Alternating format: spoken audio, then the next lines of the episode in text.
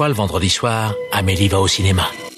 Encore Mais il vient deux fois par semaine maintenant celui-là Triste époque pour le cinéma. Vous trouvez ça normal Mais votre cinéma, votre cinéma, moi je trouve ça irrespirable Bah, j'en connais un qui va bien rigoler en lisant ça. Eh Daniel, explique-moi, c'est quoi le plan là? Je te demande pardon.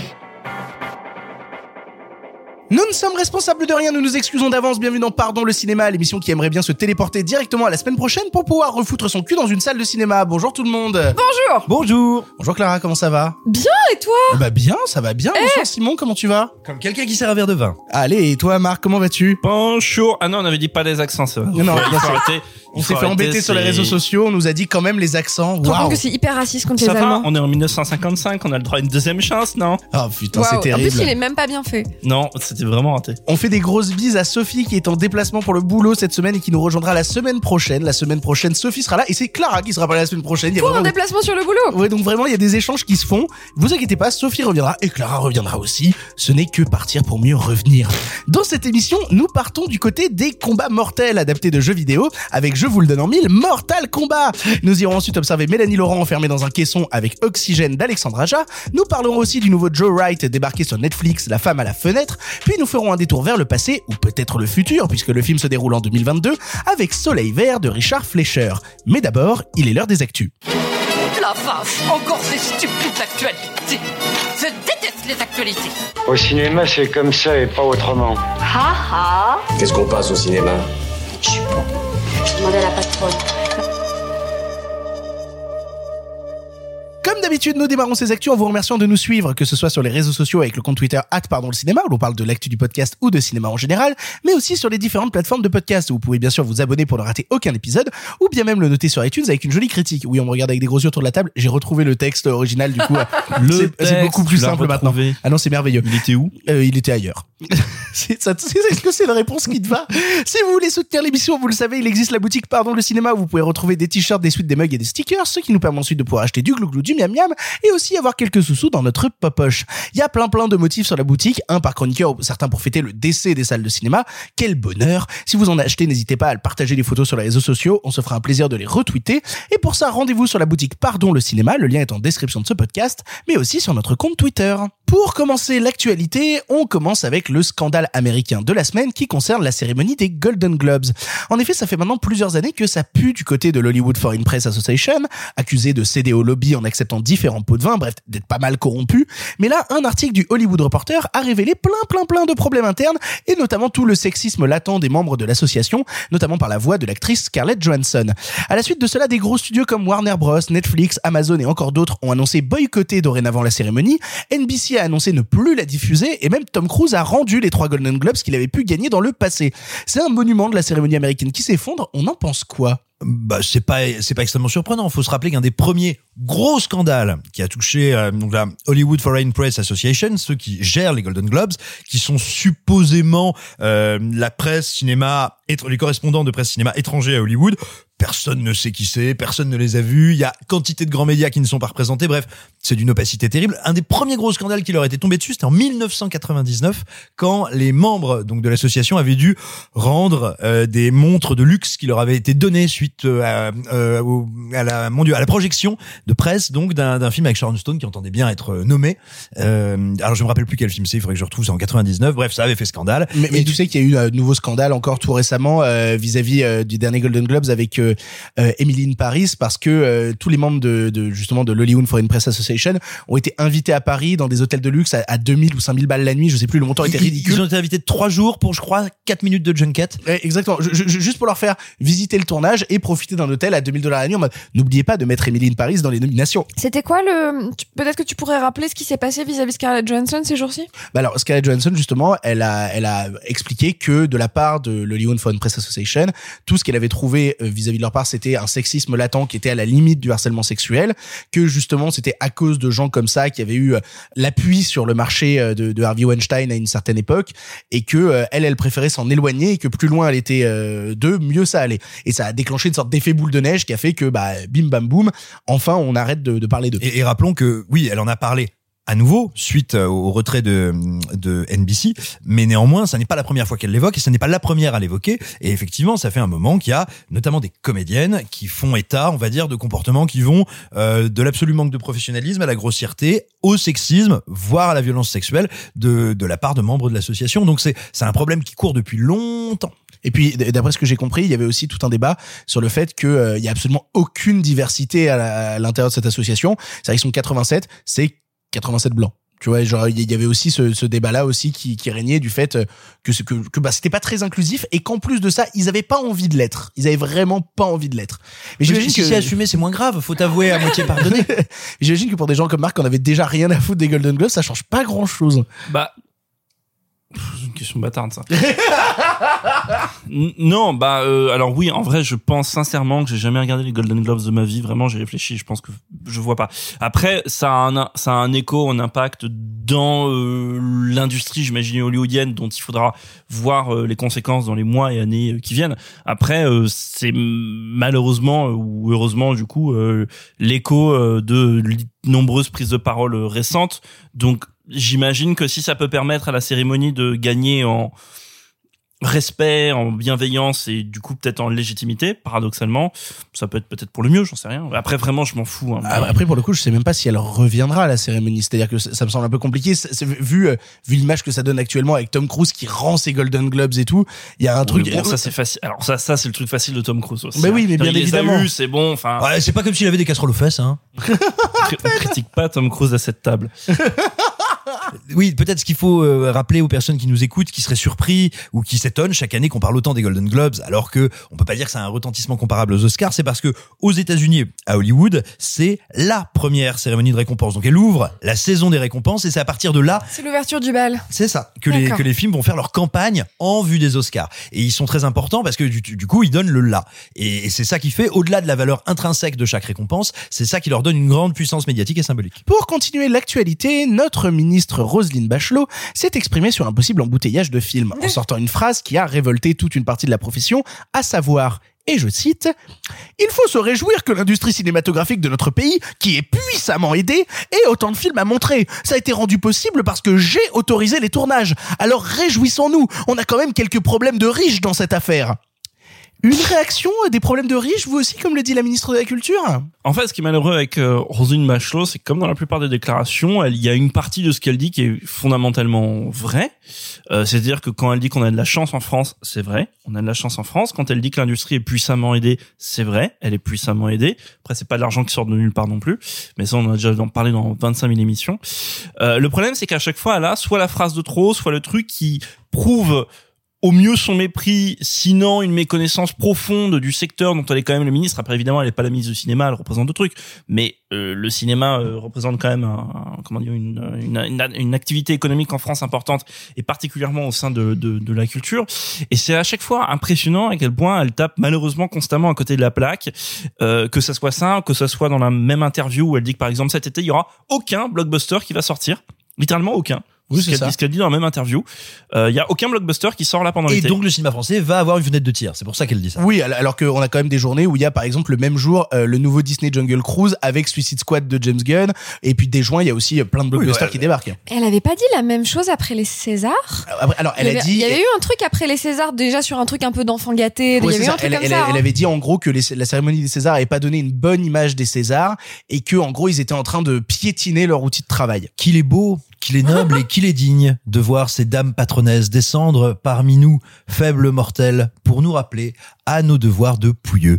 Euh, non, bon, elle est, elle est, elle est, elle est pathétique et ridicule, comme à son habitude et comme, comme toujours. Mais ce qui est le, le plus inquiétant finalement dans ce qu'elle dit, c'est qu'elle entretient des idées qui sont fausses et dont, je suppose, étant donné son niveau d'implication dans la vie publique et dans le ministère de la Culture, il n'est pas possible, il n'est pas imaginable qu'elle les ignore. C'est-à-dire, effectivement, le cinéma français est puissamment aidé. Sauf que quand on le formalise, quand on le verbalise de la sorte, on laisse à penser qu'il est aidé par l'État qui abonderait en subside. Non, le cinéma français est abondamment aidé par un système d'entraide Par en- lui-même. par lui-même entre les acteurs privés du cinéma. Et c'est en disant des saletés pareilles qu'on entretient l'idée qui est très courante hein, euh, parmi, C'est parmi vos impôts beaucoup de Français. Voilà, Non, le cinéma français, c'est vos impôts. C'est faux. C'est pas l'argent public, c'est l'argent du public. C'est pas la même chose. Voilà, bah, c'est pas du tout la même chose. Et donc, elle le sait très bien parce que, euh, je veux dire.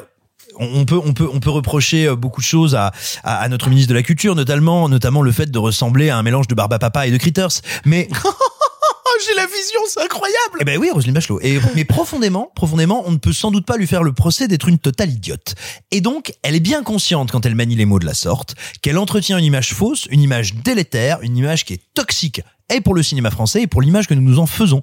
Et donc, c'est indigne et d'une ministre, d'une responsable publique, et a fortiori du ministre de la Culture. Mais en fait, elle en a rien à foutre. C'est une vieille bourgeoise qui est passionnée par les festivals de musique baroque. Qu'est-ce qu'elle en a à foutre de la condition des cinémas? Surtout que, que dans ces questionnements-là, il faut quand même rappeler que ceux qui se plaignent le plus de l'embouteillage de films, c'est pas les gros distribs, c'est les plus petits qui vont en souffrir et qui vont avoir des films qui vont se faire rouler dessus par euh, par la masse de films. Bah, on, on avait déjà cité dans l'émission le fait que Universal sortait 16 films en 14 semaines il y a quand même tout ce truc là aussi de bah, c'est les plus petits qui vont qui vont pourrir la gueule ouverte euh, face à des gros studios américains qui à aucun moment n'ont subi une réglementation on avait un an de période de Covid Euh, un, jour vous entendrez euh, Maraval s'exprimer sur ce sujet là pour dire à quel point justement on avait le temps en un an avec la période du Covid de pouvoir repenser le système ou alors de donner des aides avec une contrepartie qui permettrait de pousser en avant le cinéma français et on ne l'a pas fait et aujourd'hui on se retrouve à ouvrir les vannes et à avoir les plus petits distribs qui vont crever la gueule ouverte.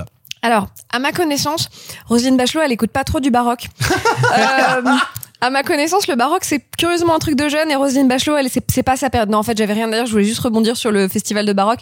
C'est factuellement Mais pas en le fait, cas. c'est l'exemple qu'elle donne tout le temps. À chaque fois qu'elle fait des entretiens, elle cite à la fois le Hellfest et un petit festival de musique baroque dans une église avec moins de 100 personnes. Alors, tu sais, ce qui m'énerve beaucoup là-dedans, c'est que justement, c'est pile ce genre de raisonnement à l'emporte-pièce qui sont aussi problématiques. C'est-à-dire que, franchement, je pense que ça serait pas complètement inintéressant de demander sur la totalité des gens qui sont au Hellfest combien vont, alors tu vois, pas toutes les semaines, mais un coup de temps à un concert de musique instrumentale, assise, etc. Et justement, ça crée encore plus de division. Et le fait de penser que le cinéma français, c'est un truc de grands bourgeois, euh, c'est aussi une erreur qui crée des divisions. Tu vois? Donc en fait, bon, bah du coup, moi j'allais juste faire des blagues sur le fait que le baroque c'est assez curieusement un truc de public jeune, mais c'est encore autre chose. Mais ce que je veux dire, c'est que cette déclaration-là et donc celle sur le Hellfest le, le truc de baroque et celle-ci, en fait, pour moi, sont un peu, euh, comment dire servent en fait à créer des dissensions là où il y en a pas. Servent à dire c'est l'un ou l'autre. Servent à dire c'est soit le petit cinéma français de grand le petit cinéma français voilà de grand bourgeois euh, soit le Hellfest. Alors que en fait c'est c'est pas du tout partitionné comme ça. C'est pas vrai. ça, ça, ça, ça crée ou ça contribue à plus généralement un programme politique en place depuis un certain temps qui, qui consiste quand même pas mal à retirer, à désengager l'État de pas mal de secteurs culturels. Par exemple, dans, le cinéma, on va pas se mentir. euh, une des missions de Dominique Boutonnat, quand il a été nommé à la présidence du CNC, c'était de réengager les budgets du CNC et notamment de euh, les réorienter sur de manière à ce qu'ils soient entre guillemets plus rentables ou que les investissements servent à des productions plus rentables. Donc euh, ça sert aussi ce discours-là de dire bah, vous voyez regardez les gueux on vous donne on vous donne plein de fric pour faire votre cinéma de bourgeois qui ne sert à rien et que personne ne voit et ensuite bah c'est des discours que qu'on retrouve à chaque euh, à chaque euh, élection ou à, ou à quoi que ce soit sur l'intérêt, l'utilité de soutenir la culture, etc. À chaque fois, on revient à ce débat à la con. On a en France des mécanismes qui sont profondément ancrés de ce qu'on appelle l'exception culturelle à la française et qui tiennent bon. C'est des mécanismes qui tiennent bon. C'est donc le financement par le public, comme on l'a dit tout à l'heure. C'est euh, des quotas de production française. C'est plein de choses comme ça. Un maillage territorial de salles de ouf. Alors pour l'instant, on va espérer que ça tienne. Euh, c'est des aides dans tous les sens, des régions, des machins, des trucs.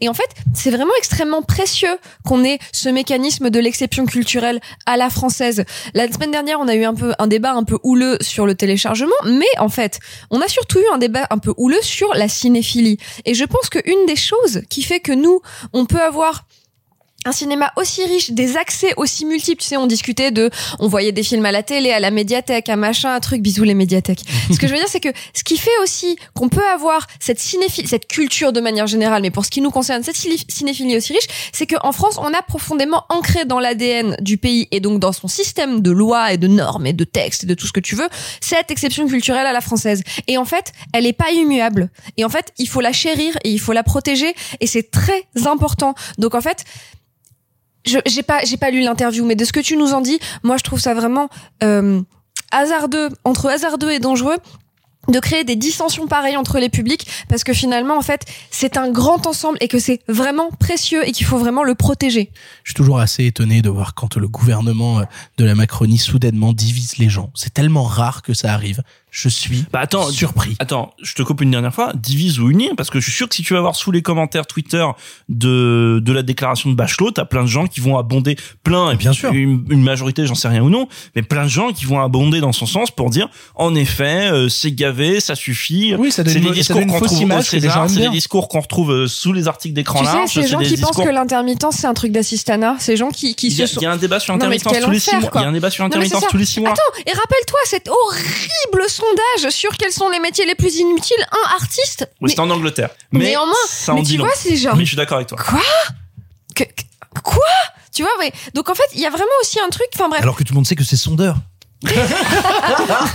tu sondes quoi, toi, Simon, exactement Mais J'ai arrêté justement, c'est inutile. Non mais donc voilà, il y a un vrai. Bon bref, je, je vais le redire une dernière fois. C'est c'est précieux en fait ce cette architecture là qu'on a en France. Il faut vraiment genre y faire attention. C'est précieux. Pas vraiment de news random pour conclure cette semaine, si ce n'est que les salles de cinéma ont commencé à annoncer le line-up des sorties de la reprise la semaine prochaine et même des nouvelles sorties. On peut dès à présent réserver nos places pour les séances à venir. Alors, petite question auprès de vous, est-ce que vous savez quel est le premier film que vous allez aller voir pour cette reprise Moi, je sais, je vais répondre en premier. Euh, je vais aller voir Slalom parce qu'il a, il a beaucoup été euh, euh, présenté et répété pendant les, les, les moments de cérémonie qu'on a eu avec les Césars ou même les prix de la presse et tout, où tout le monde mettait vachement en avant Slalom et les retours que j'en ai eu sont vachement bien. Et du coup, bah, j'ai j'ai assez hâte de, de, de le voir celui-ci. J'avoue que celui-là est Garçon chiffon de Nicolas Maury. Mandibule. Ah bah oui. J'ai bah pas oui. vu Mandibule. Ah oui, c'est vrai. Donc j'irai sûrement voir Slalom après. Monsieur Slalom, j'arrive. Euh, mais Mandibule, j'ai trop hâte. Ah, ça, je peux comprendre. Euh, c'est c'est quel jour le, les terrasses? C'est le 19 mai, c'est le même jour que les cinémas. Et ben alors je voilà, et ben moi je serais malade, je pourrais pas aller voir de film. Euh, et donc c'est bah pas de chance. Euh, moi, je sais pas quel film j'irai voir. Par Viens contre, voir Mandibule avec moi. Par contre, je sais où. je- non, non, mais attends, laisse-moi, bah, parce que je suis pas trop Quentin Dupieux malheureusement. Mais par contre, et, et je crois qu'en fait, Non, tu euh, ce, pas que je, Quentin ce Dupieux. que je vais dire va mal se solder, parce que je sais où je veux aller, parce que moi, je veux retourner. euh, Ceux qui m'écoutent savent très bien que ma salle préférée c'est le Max Linder. Et il me semble que le Max Linder passe Mandibule. Ouais, le Max oui. Linder re- redémarre avec Donc, Mandibule. Tu viens avec moi Je vais aller voir- je vais aller voir Mandibule. Allô, Max Linder, c'est une salle formidable, c'est sur les grands boulevards. Bref, attaquons notre sélection de films du présent, la dernière semaine où on vous parle exclusivement de VOD et de SVOD, et on commence tout de suite avec un, un grand film, que dis-je, un chef-d'œuvre. On vous parle tout de suite de Mortal Kombat.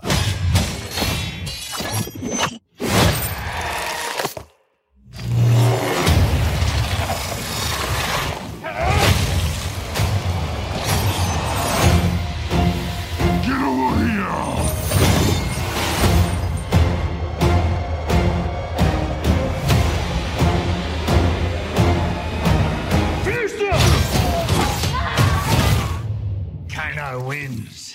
You fucking beauty. Mortal Kombat est le premier long métrage de Simon McCoy, adapté de la célèbre licence de jeu de combat du même nom. Ici, on y suit Cole Young, traqué par le méchant Sub-Zero, bien décidé à tuer tous les combattants potentiels du tournoi Mortal Kombat possédant un tatouage de dragon. Cela sera sans compter sur l'aide des gentils pour le protéger, que ce soit Sonya Blade, Jax, Liu Kang, Kung Lao ou encore le fantôme du puissant Scorpion.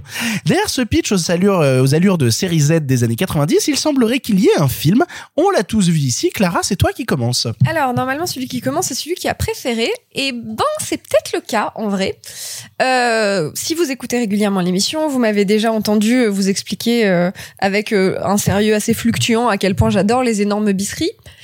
Là, malheureusement, je- soyons très honnêtes, j'ai pas passé un désagréable moment, mais j'étais face au truc et je me disais, oh, on se moque de moi quand même, on me manque de respect. Euh, non, mais il y a un peu de ça. Mais tu moi aussi il y a des fois où j'aime bien. pas là, pas là. Euh, L'idée étant que j'ai jamais joué à Mortal Kombat. Voilà, ça fait partie des choses euh, dont je suis passée au travers. Et donc du coup, en n'ayant un pas jeu joué, de baston. Ah, j'ai confondu avec les Zombini. Mais alors pourquoi il y en a pas dans le film? Voilà, j'y arrive. Ce que je veux dire, c'est que du coup, même en n'ayant pas vu, pas joué au jeu, euh, je comprends bien quand il y a quelqu'un qui crie Fatality ou qui dit Finish him ou qui dit Kano wins. Donc je fais Ah, ça doit être des tropes du jeu. Bref, je ne connais pas le jeu, je ne connais pas les personnages, je connais pas leurs interactions. Donc peut-être que j'ai loupé tout ce qui faisait le sel du film. Peut-être qu'en fait c'était extrêmement subtil et intelligent et que je n'étais pas en mesure de le comprendre. Cependant, je vais noter deux ou trois petites choses avant de laisser la parole à des gens qui l'ont peut-être euh, plus appréhendé que moi. Je dis pas mieux, mais plus. Euh, de un, c'est pas un film sur un tournoi normalement. Pourquoi il y a pas de tournoi? Mais parce qu'en fait, ils veulent tuer les gens avant le tournoi, qu'il y aura dans le deuxième film. Bon bref, donc premier point, c'est-à-dire qu'avec la personne à qui je l'ai regardé, au bout d'une heure, on se dit bah il faut que le tournoi ça démarre maintenant parce que le film il fait 1h40 donc s'il y a un tournoi, il faut qu'il démarre maintenant. Et donc un, il y a pas de tournoi. Deux, les combats sont quand même vraiment très mous. Euh, très très très très mou, c'est globalement pas assez bien filmé et pas assez nerveux sur les combats, ce qui est un peu dommage parce qu'en fait c'est ce que tu viens chercher, c'est-à-dire que moi je veux bien tout pardonner à ce genre de film-là, mais au moins pète-moi la gueule sur les combats. Et euh, troisième point, euh, bah ça manque de sous en fait. C'est-à-dire que du coup, les effets spéciaux sont assez vilains, les gerbes de son numérique sont vraiment pas chouettes. Euh, il y a un des personnages qui à un moment euh, euh, unlock son super pouvoir, qui est censé avoir une espèce d'armure. En fait, elle est molle, on la voit qui plisse. Vraiment, on la voit faire des plis et tout. Enfin, c'est vraiment un ou deux exemples, mais en vrai, il y a vraiment plein de moments où les FX et où, enfin, les effets plateaux ou les effets euh, spéciaux euh, ne vont, ne sont pas assez bien. Donc en fait, voilà, il y a ce truc de euh, peu de bastons ou pas assez de bastons ou pas assez bonnes les bastons, pas de tournoi et des FX pas assez aboutis. Donc euh, bon, c'est un peu c'est voilà, tout ça est vraiment pas assez généreux pour un truc qui aurait pu être dont moi j'aurais pu me satisfaire à savoir une énorme bisserie super généreuse et super violente et super gore et super bourrine. Dommage.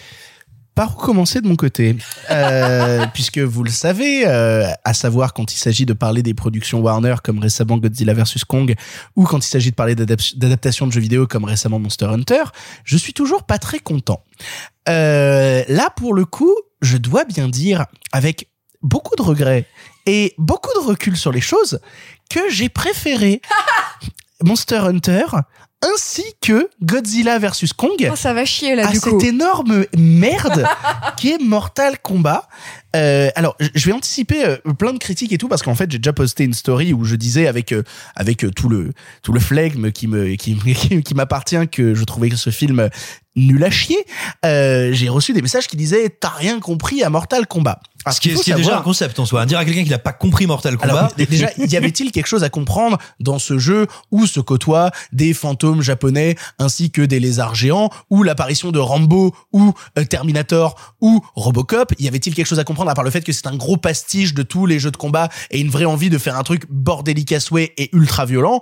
Non, il y avait pas grand-chose en- de plus à comprendre là-dedans. C'est pas ultra violent, c'est sûrement un des problèmes. Alors oui, et, et c'est c'est tout le souci là-dedans. En fait, ce qu'il faut savoir, c'est que justement, bah, moi, j'ai pas mal joué à Mortal Kombat, et du coup, euh, je, je, je vois plutôt ce que c'est. Je vois les personnages. C'est- C'est-à-dire que quand je vois Jax arriver et avoir deux bras fonctionnels, je me dis, oh, il y a un moment où il va les perdre, parce que normalement, ils sont pas là ces deux bras. Quand je vois Kano arriver et avoir ses deux yeux qui marchent, je fais. Hmm, il y a un truc qui est pas normal. Il y a peut-être un moment quelqu'un qui va lui griffer l'œil, comme par hasard ça arrive.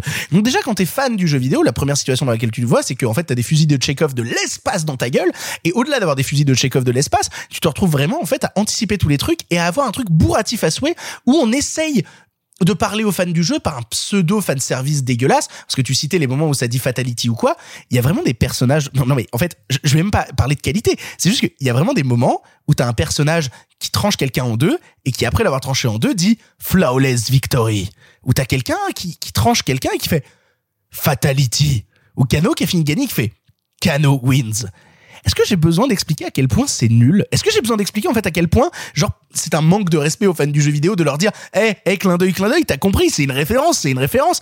En fait, si vous aimez ce film, vous n'allez que voir une envie de bourrer, bourrer, bourrer tous les personnages. Et regardez, et regardez, c'est Milena. Et regardez, soudainement, ah oui, ça c'est euh, ça, ça évidemment, hein, vous l'avez reconnu, c'est Kung Lao. Ah oui, ça vous l'avez reconnu, c'est Liu Kang et tout. Ah c'est rigolo. C'est pas rigolo, c'est dégueulasse. C'est pas comme ça qu'on fait une adaptation de jeu vidéo. Et le problème, c'est que j'ai l'impression qu'on n'est pas sorti des paradigmes qui étaient déjà les problèmes qu'on avait à l'époque de début des années 70 quand on adaptait Street Fighter, où l'envie Oula, oula, était euh, des 90, 90. 80, euh, j'ai j'ai pas dit Début des- 90. début des années ah 70. merde, non pardon, je voulais dire 90. Désolé. Street Fighter avec un pantalon Le pas de Street. Fighter de Hollywood. Ouais, non, non, quel enfer. Non, dans les- années 90, quand on adaptait Street Fighter, il y avait déjà ce souci de, pour plaire aux fans de jeux de combat, il fallait à tout prix bourrer le nombre de personnages pour qu'ils voient tous ces combattants. Et je pensais que, ben, en 30 ans de cinéma, nous étions sortis de ces paradigmes-là.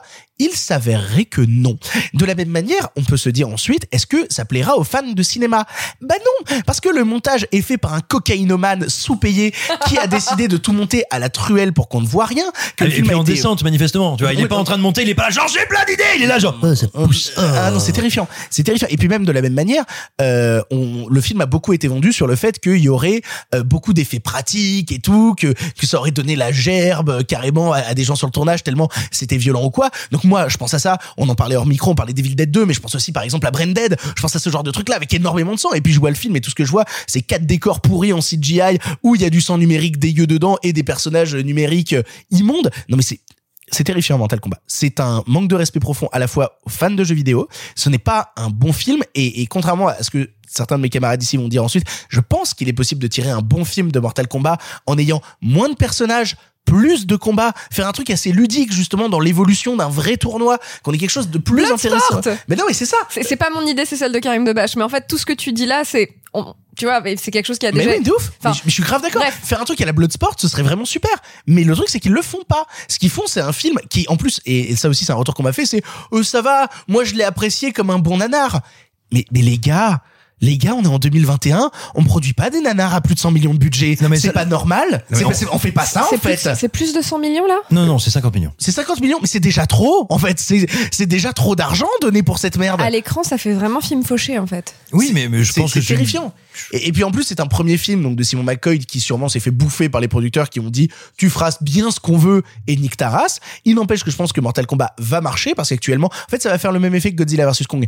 On est dans un moment où les gens n'ont rien à foutre de la qualité des films, ils ont juste envie d'aller voir des films. Et donc il y a un vrai truc actuellement dans les salles de cinéma où ils se disent ah Godzilla vs Kong, euh, je vais aller le voir en salle parce que j'ai très envie de voir des films en salle où ça pète dans tous les sens. Donc voilà, ça va être le même syndrome sur Mortal Kombat et on aura une suite où on aura Johnny Cage joué par Jean-Claude Van Damme et tout le monde sera ravi. Tout le monde sera ravi. Il n'empêche que Mortal Kombat en l'état, c'est une sacrée merde qui manque à la fois de respect aux fans du jeu vidéo parce que bah, putain faites-nous des bonnes adaptations de jeux vidéo s'il vous plaît arrêtez de nous prendre pour des ados attardés de 13 ans et puis au-delà de ça c'est un film qui en termes de cinéma n'en comporte pas ce qui est quand même assez compliqué à penser quand on se dit qu'il se considère comme un film. Je vais laisser la parole à Marc. Qu'est-ce que tu as pensé toi de Mortal Kombat? Bah écoute, je vais rebondir sur un truc que t'as dit, c'est-à-dire que moi j'estime, je vois pas qu'est-ce qu'il y a à faire avec un truc comme Mortal Kombat. Pourquoi? Parce que la, la jouissance qui vient de, de, de Mortal Kombat, et je pense savoir de quoi je parle, parce que moi je joue à Mortal Kombat depuis la Mega Drive, c'est que quand tu performes un combat et que tu arrives à faire ton enchaînement A, B, A, B, B, C, A, je sais plus, pour faire une fatality, etc., tu as, voilà, la jouissance d'avoir réussi ce truc parce que c'est toi qui l'as piloté et c'est toi qui as décapité ou coupé en deux euh, le copain qui jouait avec toi. Enfin, ou du moins son alias. Et, et ça, un film, jamais un film, ça ne peut traduire ça. C'est pas possible. Euh, pas Alors que dans la vraie vie, découper la tête de ton copain, c'est quand même un truc qui est, qui est possible. Bah, c'est mais ça vous c'était légal dans les années 90 mais t'as pas connu. euh, je vois pas dans quelle mesure ça serait possible ou alors il faut réfléchir à des nouveaux modes de film, peut-être c'est des choses à concevoir en film vert, ça j'en sais rien, c'est un autre c'est autre chose. Mais en film tel qu'on l'entend habituellement, je ne vois pas. Et le film le prouve par euh, Mortal Kombat le film le prouve parfaitement, c'est-à-dire c'est tellement plat, c'est tellement euh, dénué de sensations de jouissance pour le spectateur, de connexion avec les gens qui sont à l'écran, c'est-à-dire même le- les moments gore. Alors je t'avoue, vous savez quoi? Quand il y a eu la première bande-annonce, j- j'étais vaguement excité, je me disais ah ça pourrait être marrant. Ah, mais moi aussi, hein, moi le aussi. moment hein. où Jax se fait péter les bras par Sub-Zero, je dis en vrai c'est mal filmé, mais si tout le film est comme ça, allons pourquoi pas. Et en fait, ce qui C'est le fameux truc de la gerbe de sang qui est transformée en poignard qui était dans le tout tout tout première bande annonce. Oui, c'est ça, c'est c'est ça. voilà, c'est presque l'idée la plus cool du C'est des film. petits gimmicks visuels qui fonctionnent à l'échelle d'une bande-annonce parce que ça va convoquer non pas l'expérience d'un film, mais juste le souvenir du jeu vidéo. Donc vous allez vous dire, oh, ça peut être marrant. Et puis la promesse, si on me montre Euh, ça, qu'est-ce qui m'attend? Mais donc du coup, ça, ça et, et accessoirement, le film est extrêmement chiche en idée. Donc tout tout ce que vous voyez dans la bande-annonce, le film ne propose rien de plus en termes d'idées, de visuel, de mise en scène, etc. Donc ça ne peut jamais marcher dans Mortal Kombat. Vous appliquez dessus une intrigue, une sorte de récit encadrant avec euh, voilà, vous vous avez ce ce héros qui est combattant de MMA, etc. Vous en avez rien à foutre. Il faut, il faut qu'il protège sa famille. Vous en avez rien à foutre, euh, etc., etc. Et du coup, c'est vraiment terrible parce que, en effet, on pourrait verser dans l'abysserie totale qui se passerait uniquement dans l'univers alternatif ou, ou avec des mondes fantastiques, ce que vous ne voyez jamais dans le film, parce que en effet, il paraît fauché, ça, ça ressemble vraiment à la production quasiment Asylum en fait, alors que pourtant ça en a vraiment dix fois le budget. Et, et, et du coup, bah à la fin, vous vous en tirez avec un non-film. Et donc moi, les gens qui arrivent sous tes commentaires et qui disent euh, euh, Victor et qui disent euh, ouais bah c'était pas si mal ou tout, franchement, écoutez moi je j'arrive pas à voir ce qui pourrait vous plaire. Il y a plein de films où à un moment, même si le film est horrible, j'arrive à comprendre ce qui peut plaire à des personnes.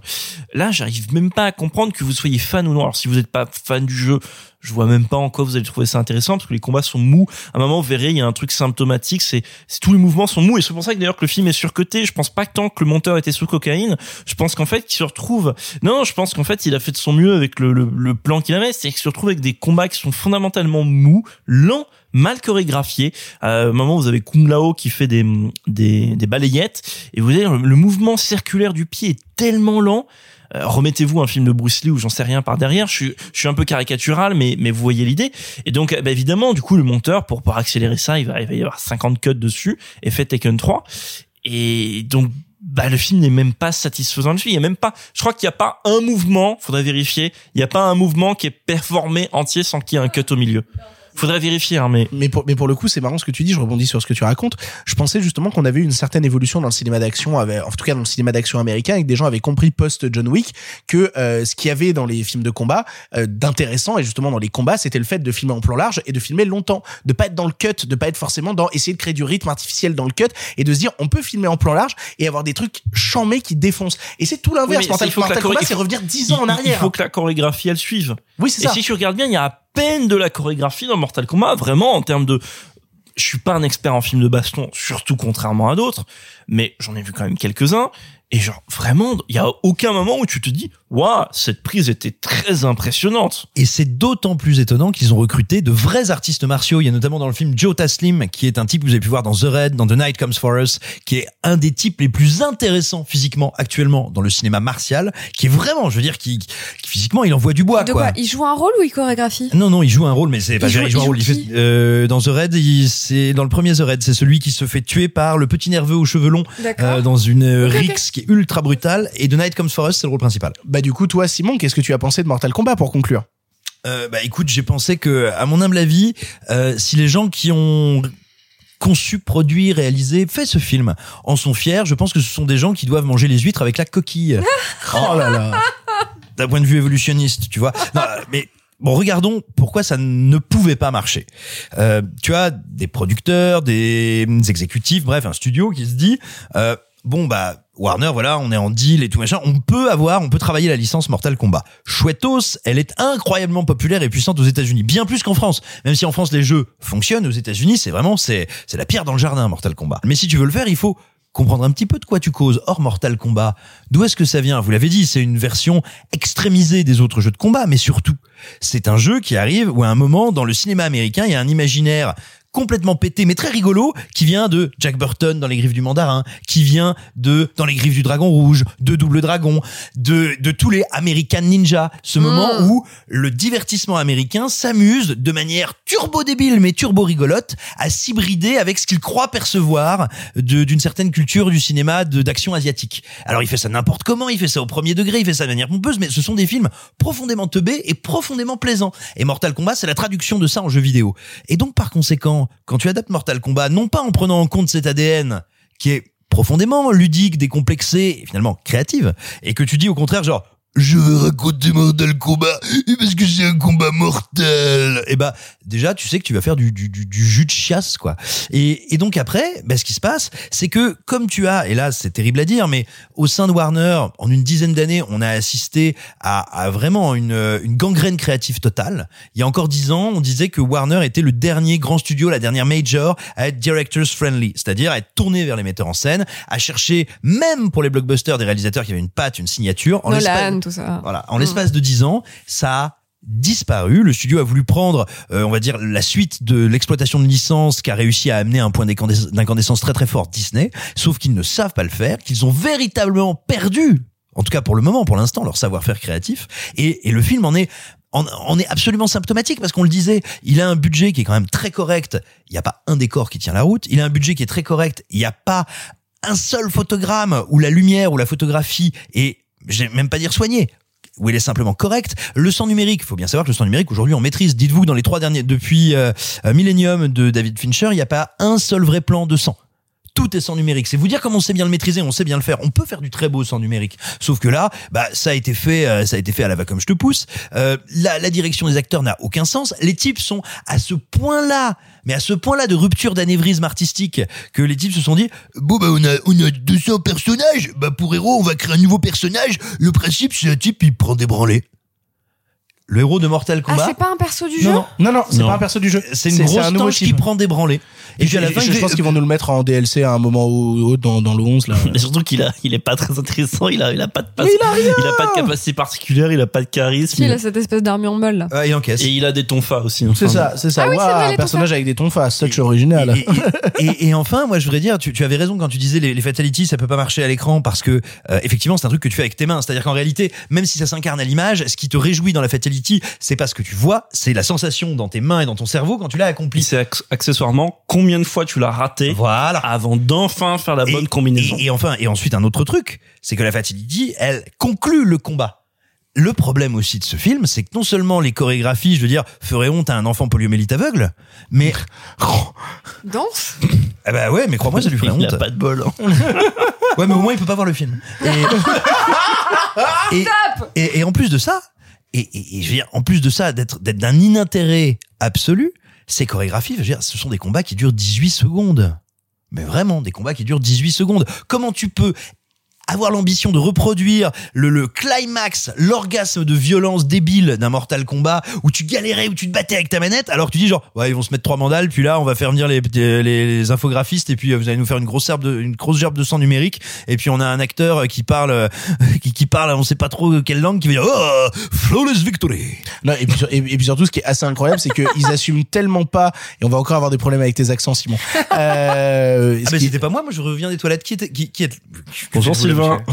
Bonjour Sylvain. C'est toi Sylvain, mon jumeau maléfique. Ah, ah, ah, ah, boule de ninja. Non, ce qui- ce qui- ce qu'il faut savoir, c'est euh, c'est que euh, ils assument tellement pas la longueur des combats qu'ils les montent en, en parallèle. C'est-à-dire que t'as très souvent en fait pas un combat que tu suis sur une durée, sur une, une seule timeline. Ils vont te mettre un combat, cuter le combat au milieu, lancer un autre à côté et te les superposer pour essayer de te dire regarde, il y a de l'énergie et tout, alors qu'il ne se passe rien. Bref, vous l'aurez compris, on n'a pas beaucoup apprécié Mortal Kombat. euh, on en a même pas grand-chose à foutre. Eh, les dernières adaptations de jeux vidéo, c'était quand même quelque chose. hein. Ah, c'est vraiment quelque Monster chose. Hunter, Tomb Raider. Ouais, non, Oh mais là il y a rien Attends, qui attends, va. attends, mais plus généralement, t'aimes quoi comme adaptation de jeux vidéo? Il y a quoi comme super Bah, je adaptation sais que de vous jeux allez vidéo? tous sortir Silent Hill. Parce que c'est vachement Non, bien, c'est Silent. Hill. Non, Non, non, allez, c'est pas Non, mal, mais- c'est pas si pire. Hardcore. C'est pas une non, non, mais adaptation oui, de fais vidéo exprès. Non mais les meilleures adaptations de jeux vidéo sont celles qui ne sont pas adaptées de jeux vidéo parce qu'ils Oui, ne je sont pas sais. obligés de faire du fan service et que euh, Scott euh, Film du passé, un jour, on pourra mettre Max Payne. oh non non Non, mais- non non attends, non Patrimoine. non patrimoine. Mais ce que je veux dire, c'est que bon, euh, Saint Karim Debache a quand même largement traité le sujet, et en fait, toutes les bonnes critiques qu'il a fait, alors peut-être que j'en oublie un, mais c'est effectivement toujours quand c'est pas vraiment des adaptations de jeux vidéo. Donc c'est exactement ce que tu dis. Après, à- à une époque, il y avait une adaptation de, de Bioshock dans les tuyaux. euh, Ça aurait devait formidable. faire Gore soit, Verbinski. soit Gore Verbinski, soit, Gore Verbinski Bioshock moi j'ai la go là soit euh, le réalisateur de 28 semaines plus tard, dont le nom m'échappe. Euh, Fresnadillo. Fre- Fresnadillo. Oh, Euh, yes. mais c'était, je vous dis ça, c'était en 2000. euh, C'est 2006, 2007. Oui, Bah, c'était il là, 15 actuellement, il y a le réalisateur de Kong School Island qui bosse, euh, et c'est toujours euh, d'actualité, qui bosse en duo avec Hideo Kojima sur l'adaptation Non, de Metal Gear. là, il est parti pour je sais plus quel actu. Ah sérieux, il fait plus l'adaptation de Metal Gear Solid euh, officiellement, il le fait toujours, mais il est parti pour trois ans là sur euh, Puis, je sais plus quel puis, projet. Attends, puis il y a Uncharted- merci. Il y a Uncharted. Qui sort Avec bientôt Tom avec Tom Holland, c'est vrai. Et, et avec Mark Wahlberg dans le rôle de Sully qui a 60 ans dans les jeux. Oui, oui, mais parce qu'en fait, ils, ils adaptent la scène dans Uncharted 3 ou Je 4 sais. où en 3. fait ils sont jeunes. Ouais, dans Uncharted 3. Mais euh, le 4 c'est c'est le seul que j'ai pas terminé, mais euh, mais pour le coup, ouais, ils adaptent une scène pour pouvoir caser Tom Holland au casting et Non, et, Mark Wahlberg. Et Tom Holland pour pour avoir le, le, le- justement le Nathan Drake jeune. Il y a rien qui va là-dedans. Il y a rien qui va. Bref, on va enchaîner sur un autre long métrage. On va maintenant partir du côté de chez Netflix et on va vous parler d'Oxygène.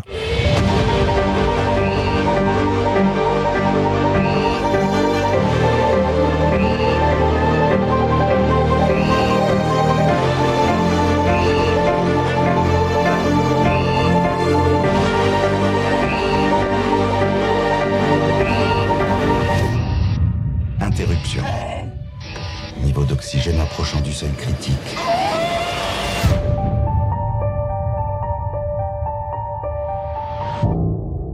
Oxygène est le nouveau long métrage d'Alexandre Aja sur Netflix, revenant à du cinéma français 18 ans après son Haute Tension. Et en parlant de tension, il y en a dans ce huis clos enfermant Mélanie Laurent dans un caisson de survie dont il est impossible de s'échapper et où l'oxygène diminue très et trop rapidement. Aidé par une IA campée par Mathieu Amalric, il lui faudra trouver une solution pour s'en sortir et survivre. Simon, tu as vu le film, qu'est-ce que tu en as pensé? Quelle jolie putain de surprise. Euh, moi, je l'ai vu une première fois pour pouvoir écrire la critique et j'ai passé un très bon moment. Et puis, euh, il y avait des trucs qui me trottaient dans la tête. euh, J'avais envie de, de le revoir un petit peu pour préparer l'émission. Et puis, j'ai entendu une excellente interview euh, des camarades de Capture Mag de quasiment une heure d'Alexandre Aja qui est passionnante et qui m'a vachement donné envie de le revoir. Et, je, et Écoute, moi j'ai écrit, et je ne le renie pas, que c'était une jolie surprise, étonnante et sympa. Je crois que c'est même un peu plus que ça. Quand le film a été annoncé, puis quand euh, sont arrivées les premières images via Netflix, je m'étais dit, de manière assez bienveillante, hein, mais je m'étais dit, oh ouais, voilà, ils sont allés se faire un, petit truc euh, à la cool, un petit high concept, un personnage, un lieu unique entre deux confinements. Je comprends, mais je craignais un petit peu, bah, ce qui est toujours le danger du high concept, à savoir un film qui finit écrasé par son idée et qui sacrifie à sa prétendue malice euh, l'implication émotionnelle et la construction dramaturgique. Eh ben, pas du tout. Et il faut regarder un petit peu les origines du projet. C'est un scénario de Christy Leblanc, dont c'est le premier scénario de long métrage, qui s'est retrouvé sur ce qu'on appelle la blacklist en 2016. La blacklist, c'est ce qui désigne en fait les scénarios euh, qui ont été valorisés très fort par l'industrie, qui intéressent beaucoup de monde, mais qui n'arrivent pas à être produits. Ce qu'il faut savoir notamment, c'est que Promising Young Woman, qu'on traitera dans les semaines prochaines, était aussi sur la blacklist pour donner un exemple de scénario qui s'y est retrouvé et, euh, et a gagné par exemple l'Oscar du meilleur scénario. Donc c'est des trucs vraiment très en vogue à chaque coup. Voilà, et grosso modo, ce sont des films qui ne vont pas se faire parce qu'ils sont trop coûteux, pas exactement euh, à la mode, ou peut-être un peu compliqués politiquement, bref, mais qui en général à un moment déclenchent beaucoup d'intérêt. Bref, Alexandre Aja est parti pour le produire, c'est Frank Calfoun qui est un de ses vieux compères qui doit le réaliser, c'était déjà le binôme qu'il y avait sur le remake de Maniac, et puis, oui, et puis finalement, euh, la prod va changer, va être un petit peu transformée, et au final, c'est Alexandre Aja qui le réalise, produit par Netflix, mais avec une équipe intégralement française, entre les deux confinements, à Paris et avec non plus Anna Tawai puis Noumi Rapace qui s'était désisté, mais Mélanie Laurent et tu le disais Mathieu Amalric. Eh bien le film, donc, c'est comme Buried, comme Lock, comme d'autres films avec des personnages uniques et des lieux clos, des huis clos. Euh, c'est donc un concept qui est invraisemblablement bien mené. Je vais pas du tout vous spoiler, je vais rien vous dire de ce qui s'y déroule, mais tout simplement, il y a, je trouve, une maîtrise de la caméra et une maîtrise qui va de pair avec une dimension ludique que je trouve admirable, c'est-à-dire qu'on sent que euh, Aja ne n'a pas du tout envie de faire le malin dans le sens genre regardez ce plan incroyable, regardez comme je fais ce truc auquel vous ne vous attendiez pas. Il joue avec nos attentes, avec son scénario qui est très malin, qui est super bien rythmé, mais vraiment en termes de tempo, je trouve que le film envoie. Et donc voilà, c'est un film qui est immensément satisfaisant quand on le voit, euh, qui a plaisir à jouer avec nous comme nous avons plaisir à jouer avec lui, mais qui fait véritablement de la mise en scène, alors de la mise en scène de divertissement, mais qui le fait en l'assumant et avec beaucoup de noblesse. Je pense notamment à deux des principales révélations du film, qui véritablement apparaissent en un plan que tu ne vois pas venir et qui vraiment surgissent dans le plan et font sens strictement par des jeux de physicalité ou de lumière. Et, je trouve ça assez admirable. Tout comme je trouve que la direction artistique alors qu'on parle d'un film qui se passe uniquement dans un caisson est tout à fait intéressante et elle permet de créer tout un discours sinon chrétien en tout cas de rapport à l'icône. C'est-à-dire que véritablement hein, là-dedans euh, euh, Mélanie Laurent est une Mélanie Laurent qui est excellente dans le film. Elle est vraiment une madone qui interagit avec c'est comme ça qu'a présenté Milo l'intelligence artificielle avec euh, une mon dieu une, une auréole. Enfin voilà il y a toute une symbologie une symbolique qui se met en place et qui se met en place de manière je trouve non pas profonde et passionnante mais encore une fois amusante, ludique, pensée. Donc voilà, c'est vraiment un excellent film. C'est un pur plaisir. Et puis enfin, j'aimerais terminer en disant, certes, c'est un film produit par Netflix, néanmoins, c'est un film qui littéralement a une équipe intégralement française qui a été totalement conçu, construit et exécuté par et pour des Français. Et bah, j'espère que ça va déjà d'une peut-être faire réfléchir un peu certains spectateurs qui ne l'auraient pas vu sur Netflix, soyons très honnêtes, qui s'il était sorti au cinéma en France, se serait dit un grand film français, c'est nul, et qui vont peut-être se dire genre ah bah merde alors, ah non c'est un film français, peut-être il y en a d'autres des biens. Bah oui connard. Et euh, pardon, je dis bah oui mon cher évidemment, il y en a quelques autres. Et, euh, et et puis aussi peut-être parce que c'est pas un film cher, hein, attention, faut pas déconner. Euh, faire se dire à, à, encore une fois à des producteurs, des distributeurs, mais aussi des exploitants qui n'osent pas y aller bah bordel, en fait, si, euh, non seulement on peut, mais on a les gens et les compétences ici pour faire des films comme ça. De mon côté, je suis un mec qui est plutôt passionné par le travail d'Aja depuis des années, notamment, euh, bah, ouais, moi j'ai grandi, euh, mes, mes premiers chocs cinéphiliques de genre français, ça a été Haute Tension, ça a été justement quand je l'ai vu partir faire euh, La Colline à des yeux, j'étais en mode, oh là là, il part dans le cinéma américain, putain, La Colline à des yeux, c'était fou. J'avais été un peu plus déçu par Mirrors, mais il m'avait recapté à l'époque avec, euh, Piranha avec euh, Piranha. Piranha, qu'est-ce que c'était cool, Piranha. La meilleure scène de Zizi. Ah oui, bah oui. Et, euh, Zizi 3D moi, je me rappelle, je me rappelle d'avoir vu en 3D, d'avoir vu ces, ces deux nanas à poil qui nagent et tout en 3D, c'était stupide, mais c'était incroyable. euh, Dans les scènes ultra violentes et ultra sanglantes, le film devenait absolument, absolument jouissif, quoi. C'était vraiment très, très drôle. Puis après, dans les années, il m'a un peu perdu. Je t'avouerai que quand il a fait Horns, euh, je sais que Marc aime Tout seul Horns. en France à aimer Non, Horns. moi j'aime bien, j'aime bien. Moins que Oh, toi, mais j'aime bien. moi, j'aime pas trop. Simon, moi et les 42 autres personnes qui ont vu le Ah film. non, vraiment, je trouve ça terrible. Et, et puis même plus récemment, je faisais pas partie des, des plus grands défenseurs, au contraire de Simon, de son dernier film qui était Crawl, justement. Oh, c'est vachement bien. Ah, c'est ouais. fun, Crawl. En fait, ce qui m'avait déçu avec Crawl à l'époque, c'était le fait que je trouvais qu'on manquait de c'est terrible comme mot, mais je j'étais pas fan de la mise en scène qu'il qu'il appliquait en dessous de la maison parce que j'avais le sentiment en fait d'être continuellement perdu, de jamais me situer. Donc Mm. euh, à chaque fois que la menace qui était bah, ces crocodiles qui sont euh, en dessous d'une baraque, en fait j'avais pas peur parce que je comprenais pas d'où ils venaient. C'est-à-dire qu'on me montrait qu'il y avait des crocodiles dans un coin et j'étais en mode mais je sais pas s'ils sont loin, je sais pas s'ils sont près. Je sais... En fait, je trouvais qu'il y avait un vrai souci de mise en scène qui n'arrive pas dans Oxygène parce que Oxygène tout le huis clos est resserré à un caisson. Bah, Donc t'es la- jamais très loin. Voilà, c'est ça. Donc la menace, quoi qu'il arrive, elle est autour. Et Aja, tout ce qu'il a à faire, c'est justement nous faire ressentir le côté oppressant d'être enfermé avec Mélanie Laurent dans ce caisson. Et euh, oula, attends, cette phrase, j'en suis pas sûr. Je suis pas très sûr de cette phrase. Attends, je vais faire un accent, je vais faire un accent. Mais en tout cas, voilà, le but qu'il a dans sa mise en scène, c'est justement de, de réussir à trouver la capacité de se renouveler à l'intérieur de ce caisson et de réussir justement à nous sentir en oppression, un peu comme on l'avait vu à l'époque, la comparaison était facile, euh, du fameux Buried avec Ryan Reynolds, où on était enfermé sous terre avec lui, on savait pas trop où se situer. Et je trouve que ça marche bien. Je trouve que ça marche bien, Oxygène, je trouve que c'est véritablement oppressant, je trouve que les twists sont assez malins. J'aimerais parler aussi des personnages secondaires, parce qu'on a cité Mathieu Amalric qui fait la voix off et euh, Mélanie Laurent qui s'en sort très bien, Mélanie Laurent euh, dans ce rôle-là. Euh, j'aimerais qu'on cite par exemple, en fait, il a récupéré des comédiens de doublage pour faire tous ces rôles qu'on n'entend que par la voix. Ouais. Il a récupéré Mark Saez, il a récupéré euh, Eric Carson Mackerel, qui est la voix notamment de Daniel Craig. Il- et je sais que quand j'ai entendu sa voix, j'ai fait, je connais cette voix, c'est absolument terrible. Et en fait, c'est malin, c'est malin. Et, et c'est ça, en fait, Oxygène, là où il, il me plaît. Je, je suis pas non plus à me dire que c'est plus que ça, euh, comme toi, Simon, mais je trouve que c'est un film qui est plutôt malin, plutôt réussi. Le meilleur film d'Aja que j'ai vu depuis assez longtemps, euh, que je trouve un peu bébête par instant, notamment quand il nous fait des incursions de flashback ou notamment des projections de ce qui pourrait arriver. Notamment, bah, elle a très peur qu'il n'y ait plus d'oxygène, donc très souvent, t'as un plan rouge où tu la vois en train de s'étouffer qui apparaît à l'image en, mode attention, c'est peut-être ce qui va arriver, attention. Et je suis là, genre, c'est un peu con-con quand même ce qui est en train de se c'était c'était passer. pas clair. Moi, je me demandais si c'était pas genre ça s'est déjà passé, donc c'est une boucle. Ouais, c'est ce que je me pas disais. clair. C'est ça. Et, et donc du coup, vu que c'est pas très clair et pas très réussi, c'est juste pas très malin. Dans un film qui globalement est extrêmement malin, qui te tient bien en haleine, qui dans son final, dans ses cinq dernières minutes, je trouve, tombe un peu dans une certaine facilité en mode, eh ben attends, pourquoi on ferait pas ça? Euh, Parce qu'il faut conclure. Oui, c'est ça. Ouais, mais en même temps, non, moi je, je comprends tout à fait pourquoi elle est pas arrivée à la conclusion à laquelle elle arrive avant. Et non, moi ça Ouais, marche assez je bien. trouve, je trouve ça un peu facile cette fin. Je trouve ça un peu facile. De, eh mais attends, euh, quand même. Bref. Combien de fois t'as pas trouvé tes clés dans ta poche? True story. Euh, il n'empêche que Oxygène est un, est un vrai moment satisfaisant, un vrai moment d'une véritable efficacité en termes de mise en scène pour réussir à se renouveler à l'intérieur d'un espace qui est clos et très resserré. Ça marche bien. Si vous avez envie de voir un bon petit truc actuellement sur Netflix, angoissant et pas flippant, parce que j'ai vu plein de gens qui disaient, eux, est-ce que ça fait peur? Ça fait pas peur. C'est pas un film d'horreur. C'est pas du un tout la volonté. C'est un survival. C'est un pur survival, euh, vraiment agréable, vraiment réussi. Et notamment, j'aimerais dire un, un- un- beaucoup, enfin une dédicace à un des comédiens du film euh, que j'aime bien et qu'on voit pas souvent, qui est le comédien qui joue le, le mari de Mélanie Laurent dans les flashbacks et qu'on avait vu notamment dans Play, euh, de- dont j'avais beaucoup parlé et que j'avais adoré. dans 15 films ces trois dernières années, qui est excellent. Et qui est très souvent cantonné au second rôle et qui sera bientôt dans un premier rôle qui va arriver au moment de la réouverture des cinémas dans un film qui s'appelle Vers la bataille.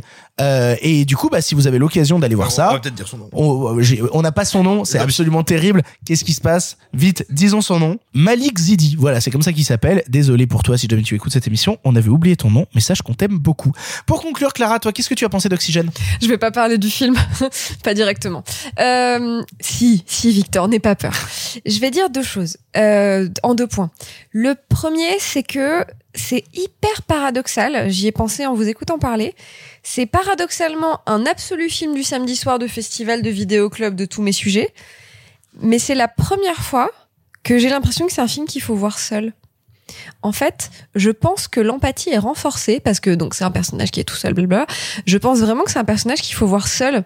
Ça fait partie des rares films où je trouve que ça y perd si t'es avec un pote à conjecturer. Pour moi, en fait, il faut vraiment le regarder seul d'un bout à l'autre, le recevoir seul, et en fait, il faut être dans ta tête à essayer de réfléchir à ce qui se passe. Donc voilà, c'est hyper paradoxal le fait que ce soit un film de grand divertissement qui pour moi se reçoit seul et gagne à se recevoir seul et après t'en parles avec tes potes et machin mais voilà bon et deuxième chose je trouve ça héroïque à quel point il y a aucun moment où en tant que spectateur euh, enfin je rentre troisième fois je trouve ça héroïque à quel point en tant que spectateur il y a aucun moment où tu dis bah fais ça ce qui est souvent le cas dans ce genre de film en fait. Dans ce genre de film, il y a souvent ce moment où tu dis genre non mais eh, le bouton, le levier.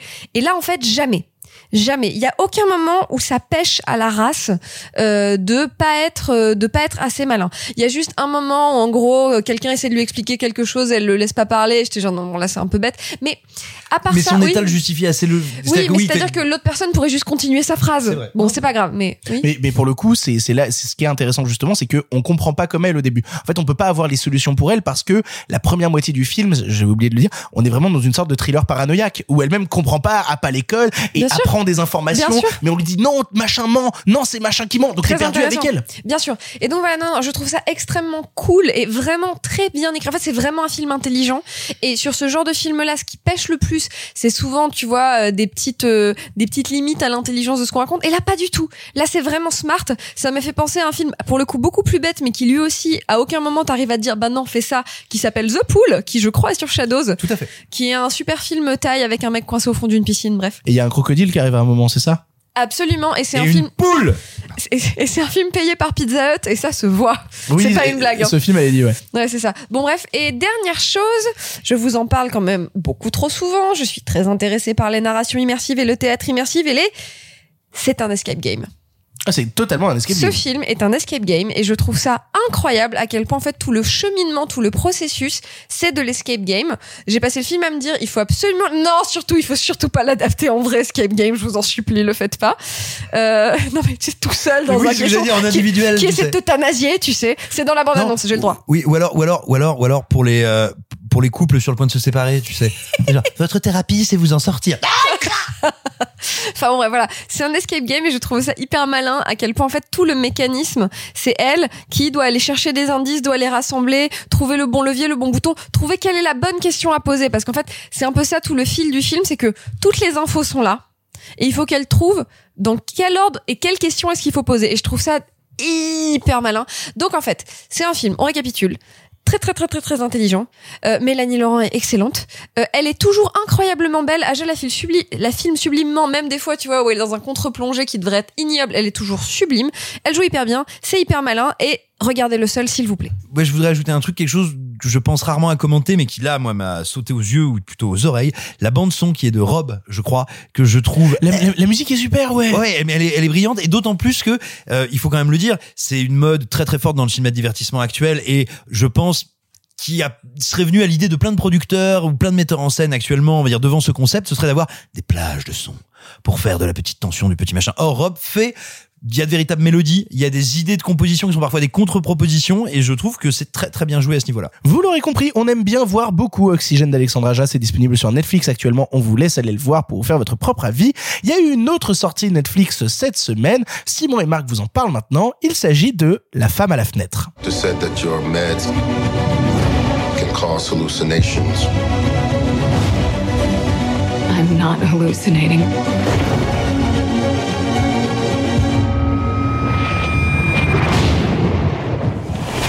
I think there's somebody in my house. Don't go looking into other people's houses. You won't like what you see.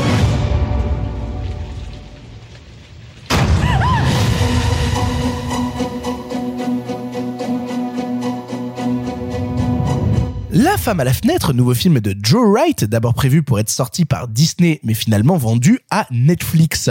On y suit le docteur Anna Fox, joué par Amy Adams, psychologue pour enfants ag- alors, Là, j'ai marqué psychologue pour enfants agoraphobes. On a l'impression que c'est les enfants qui sont agoraphobes, alors que c'est elle qui est agoraphobe. Bref, elle ne sort jamais de chez elle.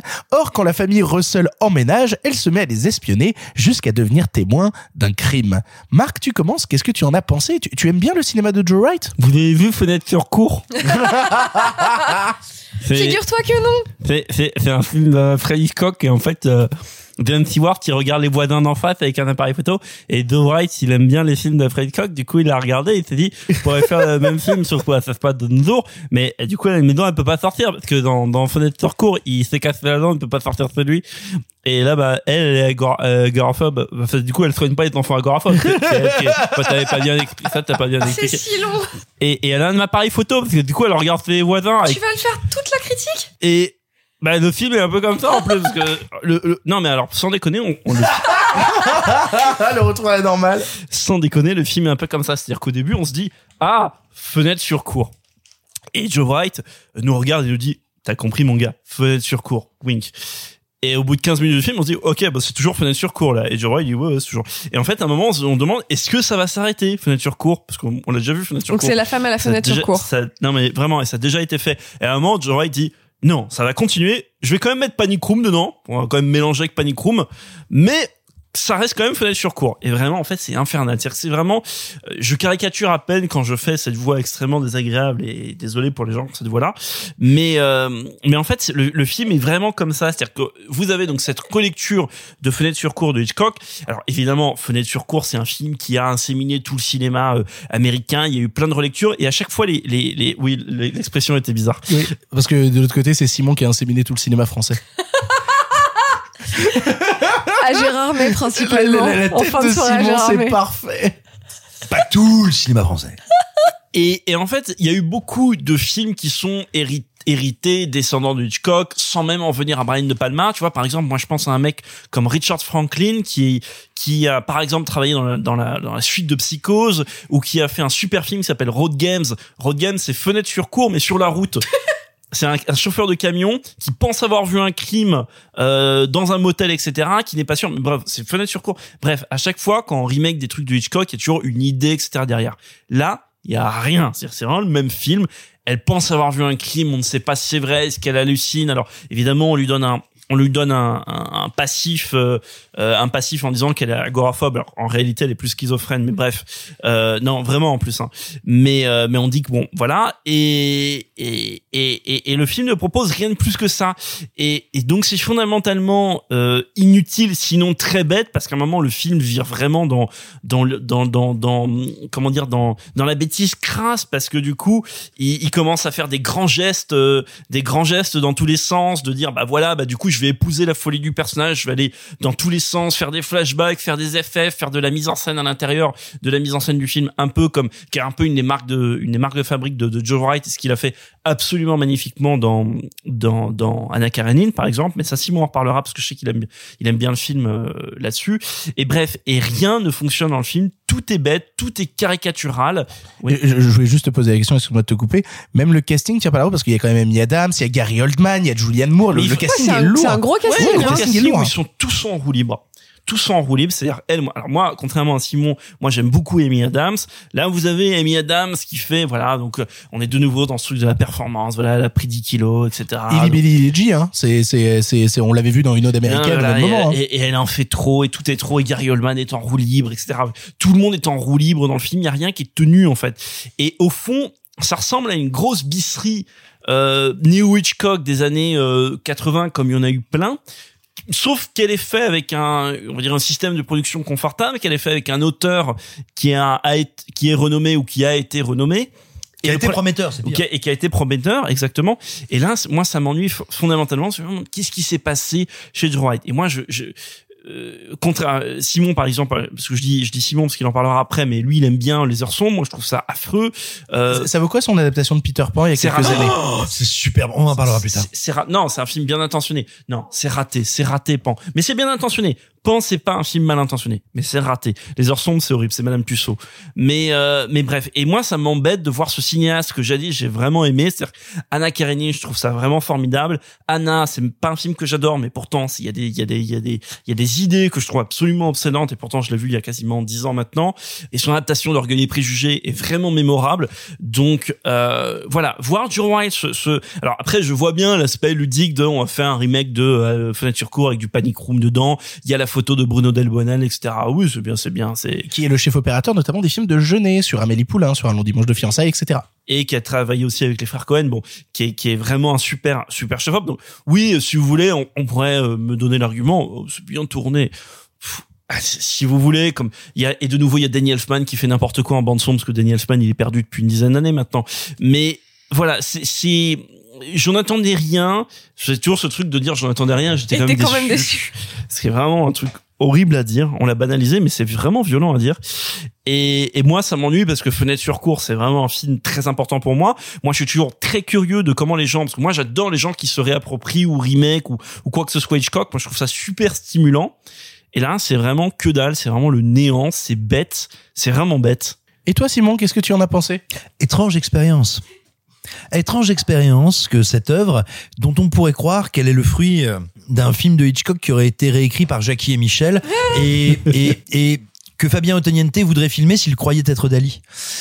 Donc ça ne marche pas. hein. Euh, c'est non vraiment c'est terrible. Euh, moi pour le coup je suis un indécrottable euh, de Wright, c'est-à-dire que jusqu'à jusqu'aux heures sombres inclus, je trouve que son cinéma est passionnant, euh, qui a il y, y a rien que je déteste plus que le théâtre filmé, mais lui me semble-t-il jusqu'à présent le faisait avec une intelligence et un dialogue entre dramaturgie de cinéma, dramaturgie des planches que je trouvais d'une intelligence, d'une beauté et d'une créativité, un truc démentiel et qui culminait notamment dans son Anna Karenine. Mais là, j'ai le sentiment qu'il a voulu aller au même niveau de euh, liberté, d'intertextualité, de réflexion entre différentes œuvres, différents formats, différents trucs. Sauf que euh, des fois il va pas assez, des fois il y va trop. Euh, c'est du grand guignol qui n'est jamais grotesque. C'est du cinéma qui se voudrait styliser mais qui ne qui ressemble à un, mauvais culturiste en, ma- en manque de créatine. C'est c'est très embarrassant. Ça ça tombe toujours à côté. Euh, c'est pas un film stylisé, c'est un film coquet. Et, et il me semble que la, d'ailleurs, la performance de, de, de Amy Adams c'est une performance coquette, est une performance qui est de l'ordre de la fêterie. On dit, vous avez vu quand même, j'ai mangé du sandwich aux nouilles, hein. Vous avez vu quand même, elle est, elle est, elle est laide, ma robe de chambre. Vous avez vu, hein, quand je, quand je pleure, c'est mouillé, hein. Et j'ai envie de dire, oui, bah oui, t'es, t'es grosse, c'est mouillé, puis t'as une sale robe de chambre, mais tu ne joues pas bien. Je, je voudrais juste me, me permettre de vous poser une question vu que vous l'avez vu tous les trois. Vous êtes tous les trois d'accord sur le fait que. Ah, moi, moi, je l'ai pas vu. Ah hein. pardon, excuse-moi, Ah, que donc euh, que les garçons l'ont vu, Je enfin que. suis déjà tapé Mortal Kombat cette semaine, on va se calmer. C'est hein. vrai que Simon et Marc l'ont vu. Donc juste une question. Pour quelqu'un qui aime bien ce cinéaste, qui aime bien ses, ses, ses comédiens, etc. Qu'est-ce qui s'est passé? En gros, qu'est-ce qui foire? Bah, c'est marrant parce que euh, moi je trouve que là t'as un alors du coup je vais dire un truc un peu vache t'as un pur film Netflix c'est un pur alors que c'est pas un film Netflix C'est pas un film Netflix du tout. hein. mais pourtant t'as un pur film Netflix Oui, parce C'est qu'à la un base, film c'est qui- 20th Century Fox récupéré par Disney. Voilà, mais, mais, mais qui est un pur film inconséquent, sans idée, sans rien. Et quand je dis pur film Netflix, évidemment, il y a des gens vont me dire, ouais, mais Netflix, c'est aussi Manque, c'est aussi Roma, mais ça, c'est des exceptions. C'est-à-dire, vous avez un pur film qui est fondamentalement inconséquent, sans idée, sans rien. Alors, si vous voulez, ça va vous tuer un dimanche après-midi pluvieux. Si vous voulez le voir comme ça, peut-être. Mais Encore, faut vraiment pour qu'il pleuve dans ton salon pour que tu trouves que c'est une alternative mais si vous aimez vraiment Joe Wright ou si vous aimez vraiment les comédiens, et je pense que j'aime vraiment les comédiens, euh, j'aime vraiment Gary Oldman, j'aime vraiment, pour le coup, moi j'aime vraiment Amy Adams, euh, j'aime vraiment Julianne Moore qu'on voit euh, très furtivement apparaître dans le film. Euh, je trouve le film fondamentalement euh, inintéressant de l'usage qu'il fait de ses comédiens à part juste faire ce registre dont Simon a parlé qui s'appelle bah voilà la performance. Moi je déteste ça. La performance que ce soit soit Amy Adams qui prend 10 kilos pour ce film soit Christian Bale qui prend 30 kilos pour un truc je, je déteste ça et, et, et, voilà. Et donc je je vois pas en effet à, à quel moment le film peut paraître intéressant au-delà du fait que oh j'ai trouvé ça sympa et puis il y a des twists et puis on sait pas ce qui oui parce qu'il y a des twists évidemment et puis on sait pas ce qui va se passer tu vois. Ce qui tient ouais bah voilà ça vous occupe le dimanche après-midi pluvieux dernier truc après je te rends la parole mais j'y repensais là parce que j'avais oublié de le dire. Joe White il est tellement malin en mode eh vous l'avez vu mon adaptation de Hitchcock? Bah du coup quand elle regarde la télé Elle regarde un film de Hitchcock. Ah parce bon qu'elle regarde Spellbound Oh, de, Hitchcock et. Rashomon, les points de vue, tout ça, tout ça. Oui, c'est ça. Vous avez la ref. Quel enfer. C'est intéressant ce que tu disais. À à quoi ça tient que ça ne marche pas? Bon, déjà, il y a un truc qu'il faut rappeler sur l'histoire, sur la jeunesse du film. C'est quand même qu'il y a eu des reshoots très importants qui ont été demandés par la Fox, qui estimaient que le c'était pas assez clair, donc il fallait clarifier. Ça a probablement dû brouiller pas mal de trucs. Et puis ensuite, bah, je pense que quand tu es sur une œuvre qui est et dans l'hommage et dans le principe qui est euh, qu'on traite des fois avec de manière un peu hautaine bêtement mais mais qui est quand même très technique qui se joue sur l'horlogerie très fine du film à twist et à retournement et qu'en plus tu veux faire du style de manière vraiment très très forte il suffit d'un minuscule grain de sable pour que ce qui aurait été un élan énorme de tombe complètement à plat pour ce qui aurait été un truc vertigineux devient un truc franchement concon. Et pour moi c'est vraiment le cas du film en fait, c'est-à-dire que je vais pas moins en attendre le prochain film de Joe Wright, mais voilà, pour moi c'est un film qui est à côté en fait, il est pas énormément à côté, mais c'est un décalage qui suffit pour que ce château de cartes se casse. Et, typiquement, euh, oui, voilà, il y a des moments où il va tellement loin. Toutes les séquences avec la bagnole, c'est quand même l'enfer. Euh, il va tellement loin dans, le, oui, dans la pseudo métaphore scénique machin. Puis je vais tourner ma caméra et changer la lumière, et puis on va écarquiller les yeux et padam S'il y a le moindre élément qui déconne, euh, bah, je veux dire, t'as vraiment, l'impression de de voir du théâtre immersif fait par joué par des pingouins sous Tranxène, quoi. On regarde quoi à la place? Et justement, Ah on oui. regarde quoi à la place? En fait, ça m'a fait, et je terminerai là-dessus, ça m'a fait penser à un film qui est, qui est, vous voulez me dire quel rapport Et en fait, ça m'a fait penser à Unsane de, de, de, de Steven Soderbergh qui était sorti il y a quelques années, euh, deux ou trois ans en France, euh, qui est film tourné à iPhone, qui se passe dans un hôpital psychiatrique. Et en fait, c'est un film qui est pareil très néo hitchcockien où on va suivre euh, cette euh, ce, ce personnage féminin qui se fait interner contre son gré qui pense qu'il y a un complot contre elle que elle a rien à faire là etc et c'est des films qui sont assez similaires dans leur structure c'est-à-dire euh, plutôt en huis clos, un personnage féminin qui pense qu'il y a un complot général contre elle et qu'elle détient la vérité qu'elle veut l'exposer au monde, etc. Et il y en a un qui est absolument génial, sans dire que c'est un chef-d'œuvre, mais qui est absolument génial, le Soderbergh, parce que dessus, il va appliquer son expérimentation fondamentalement ludique à l'iPhone, où il fait plein d'inventions géniales là-dessus.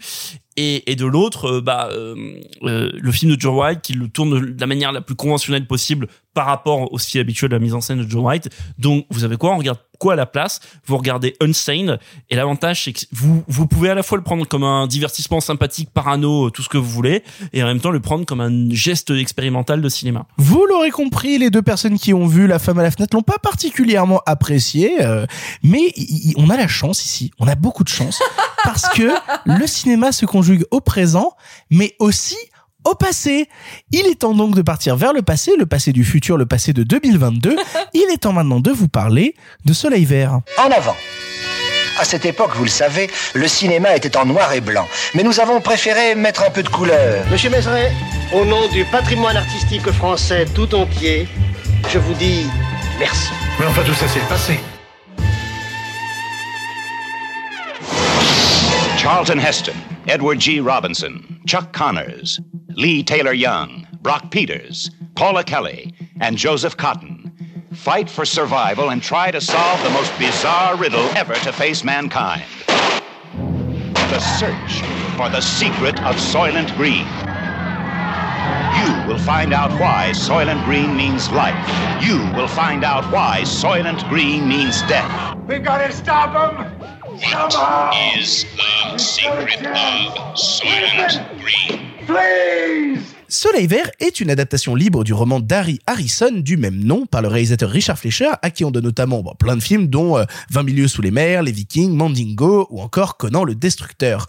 Dans un film entre enquête policière et récit de science-fiction, on y suit un Charlton Heston policier cherchant désespérément l'assassin d'un riche homme d'affaires dans un récit qui ne semble pas être un simple fait divers mais bien une affaire d'État que certains aimeraient bien voir rester sous le tapis. Dans un monde sans espoir, un 2022 rongé par la famine et la surpopulation, la société Soylent nourrit avec le soleil vert, mais semble dissimuler bien des choses à ses concitoyens. Entre lutte des classes et récits d'une époque à la dérive, Soleil Vert a notamment remporté le Grand Prix du Festival d'Avoriaz en 1974.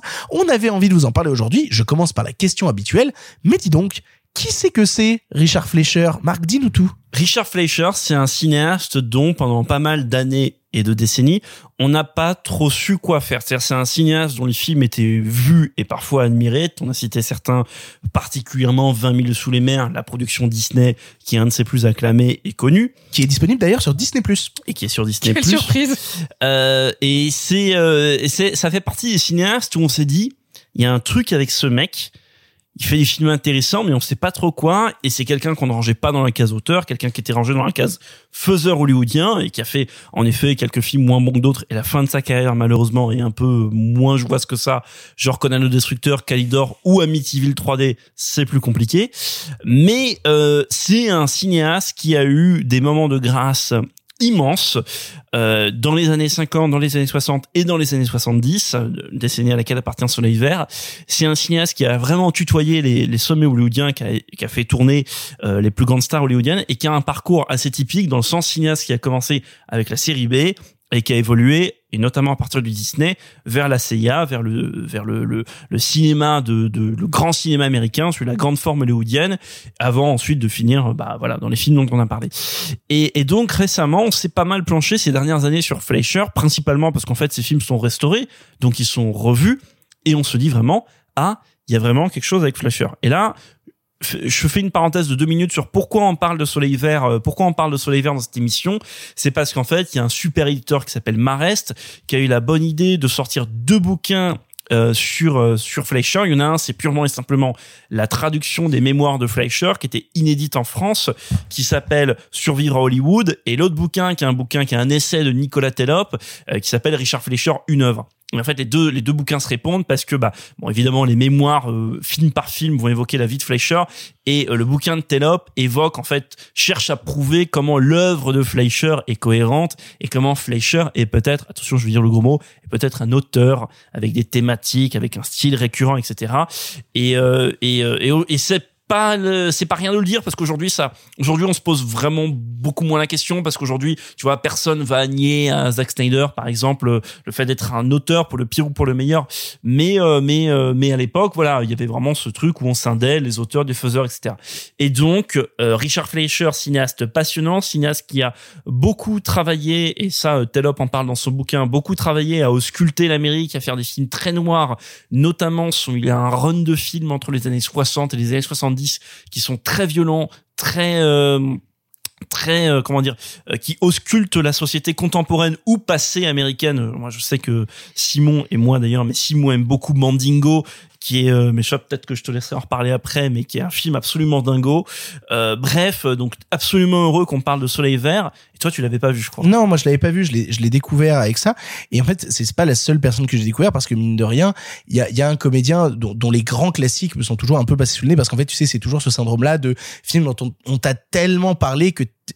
tu t'es pas dirigé vers eux, c'est euh, tous les films avec euh, Charlton Heston. Et notamment, par exemple, Ben Hur, des choses comme ça, où on disait, mais quoi, mais t'as pas vu Ben Hur, il faudrait que tu le vois ou quoi. En fait, on t'en a tellement parlé que c'est des films où tu vas à petits pas euh, vers ces films-là parce que tu as peur, justement, bah, bah, de pas être réceptif, de pas rentrer dedans, de justement oh, t'as l'impression que c'est du boulot, en plus. Il y a un côté genre, il faut les avoir vus, tu ouais, vois. C'est comme du classique, c'est la statue du commandeur, tu as peur de rester en son ombre. Et, et, moi, je sais que mon plus gros souci là-dessus, et, et des gens vont me tuer quand je vais le dire, le film avec lequel je vais à plus petits pas vers parce que j'ai très très peur de le voir à quel point genre pendant des années on me l'a monté et que je l'ai pas découvert adolescent et que du coup aujourd'hui je le possède pourtant en Blu-ray 4K et euh, et genre je l'ai pas vu c'est euh, Apocalypse Now Apocalypse Now, en fait, je suis terrifié à l'idée de le voir parce que c'est une pression incroyable de se diriger vers ces films-là. Et, et bah, tu sais quoi, petite parenthèse, tu prends ton temps. Et mais le jour où tu veux, non mais oui, il faudrait. Mais le jour où tu veux le voir, tu vas te prendre un immeuble sur la gueule. Ouais. Et tu seras très content. Mais c'est sûr. Mais tu seras très content de l'avoir vu au bon moment, au moment où tu avais envie de te prendre un immeuble mais, mais, sur mais la tu tête. sais que c'est exactement ce qui m'est arrivé pendant des années avec 2001 Odyssée de l'espace, où j'ai repoussé, repoussé, repoussé le visionnage parce que le film paraissait trop grand, jusqu'au jour où euh, un pote m'a invité en vacances euh, dans un coin où il y avait un chalet et au dernier étage de ce chalet il y avait une salle de cinéma. Ouais, tu l'avais raconté dans l'émission. Et, et où du coup il y a vraiment eu ce truc de ok là c'est le moment là c'est le moment on est quatre perdus dans la montagne vite 2001 le de l'espace sur grand écran c'est les bonnes conditions pour le voir. Double programme 2001 Godzilla versus Kong. Quel enfer. Quelle horreur. Mais, mais du coup ça nous permet de revenir là-dessus toute aussi, la saga. euh, de, de développer un petit peu sur qui est Charlton Heston en fait. Parce que je sais que il a un passé notamment dans le personnel et dans le politique où il a eu un statut quasi de paria dans le Hollywood de son, son époque quand il s'est engagé beaucoup justement euh, vers vers la cause de, de défendre l'égalité entre les hommes l'égalité pour la cause noire à l'époque. Et puis après il a eu des prises de position politique qui sont orientées vers la fin de sa carrière et la fin de sa vie vers des choses bah, beaucoup plus proches du parti républicain, notamment vers son engagement vers la NRA, vers la défense des armes à feu. Moi, je me rappelle à l'époque, en lisant la, bio de, Burton, j'avais eu euh, ce truc de tout le rapport qu'il y a de faire revenir Charlton Heston dans le Planète des singes de Burton et de lui faire faire tout un monologue sur la folie des hommes à travers les armes, lui-même qui était euh, un, fervent défenseur de, la NRA. Qui c'est Charlton Heston? C'est quoi sa carrière à cet instant-là? Alors, attention, il, faut bien voir une chose, c'est que autant Charlton Heston est indiscutablement un homme engagé auprès des républicains, c'est un Américain républicain, mais le sens que ça a de son vivant, ou plus précisément, je dirais, euh, de son vivant euh, d'homme adulte et d'homme mûr, n'est pas du tout celui qu'on transpose aujourd'hui. Euh, C'est-à-dire que Heston appartient à cette tradition de l'artiste ou du représentant, du héros républicain, qui en fait est une idée de la droiture. Une idée de la rectitude morale qui ne va pas sans un certain doute. C'est-à-dire, parce que j'ai un grand idéal de ce qu'est l'Amérique, je me demande ce qu'elle est et ce que nous deviendrons. Ce qui n'est pas du tout la même chose que euh, Ah ben, les guns, c'est super, et puis, euh, et puis chacun pour sa gueule. Enfin, c'est une toute autre vision de, de ce qu'est être républicain, mais comme euh, être, être républicain euh, à la moitié du 19e siècle, c'était être pour l'abolition de l'esclavage. C'est les démocrates qui étaient pour l'esclavage et les républicains qui l'ont aboli. Donc voilà, il faut bien voir que, effectivement, Eston est indubitablement un républicain. C'est un républicain de la, de la première moitié ou de la fin de première moitié du 20e siècle, ce qui est super différent. Il est, il est issu de cette époque-là et de cette pensée-là. Et, et par conséquent, euh, oui, ceux qui l'ont vu dans le euh, le, le- le film assez assez infect de, de Michael Moore dans Bowling for Columbine, où à la fin il va quand même littéralement entrer, on va pas dire de force, mais en forçant, euh, sur la propriété d'un vieil homme atteint d'Alzheimer pour lui faire genre, eh, je sais pas bien les flingues. Eh. Enfin, en gros, il essaye de, il essaye de, de parler de Spinoza avec un yaourt et curieusement, le yaourt ne répond pas. Euh, tout ça pour dire, voilà, il faut pas du tout, à mon sens, garder l'image politique de Charlton Heston qui serait celle d'un proto Clint Eastwood, d'un proto droitard ou euh, tu vois, ou d'un d'un vieux conservateur réac. Je pense que c'est vraiment faire un énorme anachronisme. Mais pour le coup, on peut pas s'empêcher de voir quand même toute la parabole politique qu'il y a dans Soleil Vert, parce que Soleil Vert est une dystopie, une dystopie notamment où euh, la surpopulation est en place, où la population subit la famine, où il y a une répression policière qui est extrêmement intense et où de la même manière euh, le suicide est devenu institutionnalisé. Il On, y a est- on une- est, on est il y a dans un une monde euh, crise écologique. C'est ça, il y a une Oui. vraie crise écologique où on est dans un monde, je parlais de suicide in- institutionnalisé, mais c'est exactement ça. Le monde n'est plus régi par ses vivants, mais est quasiment régi par ses morts en fait.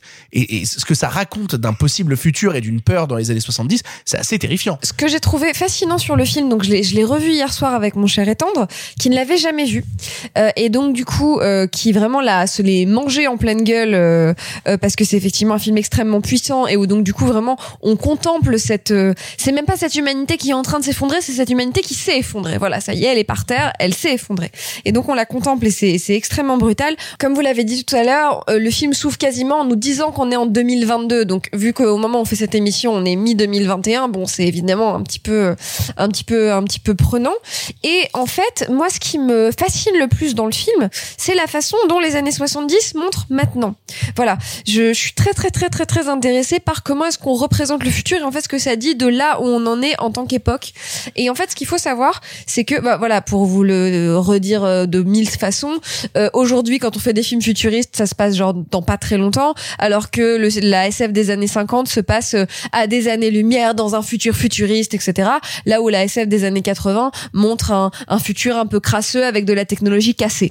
Donc voilà. Et donc là, je suis fascinée par la façon dont ce milieu des années 70, quelle année? 73, 74 C'est en 73 et d'ailleurs ce qui est assez rigolo c'est que dans la représentation du futur, le film était on parlait du festival d'Avoriaz tout à l'heure, la même année, il est en compétition au festival d'Avoriaz avec Mondo West qui sera Ah, adapté plus tard euh, en Westworld. en Westworld, dans la série Westworld. Donc on est encore dans cette époque-là la même année sur la représentation d'un certain futur. Incroyable, trop bien. Euh, voyez mon doigt, c'était super.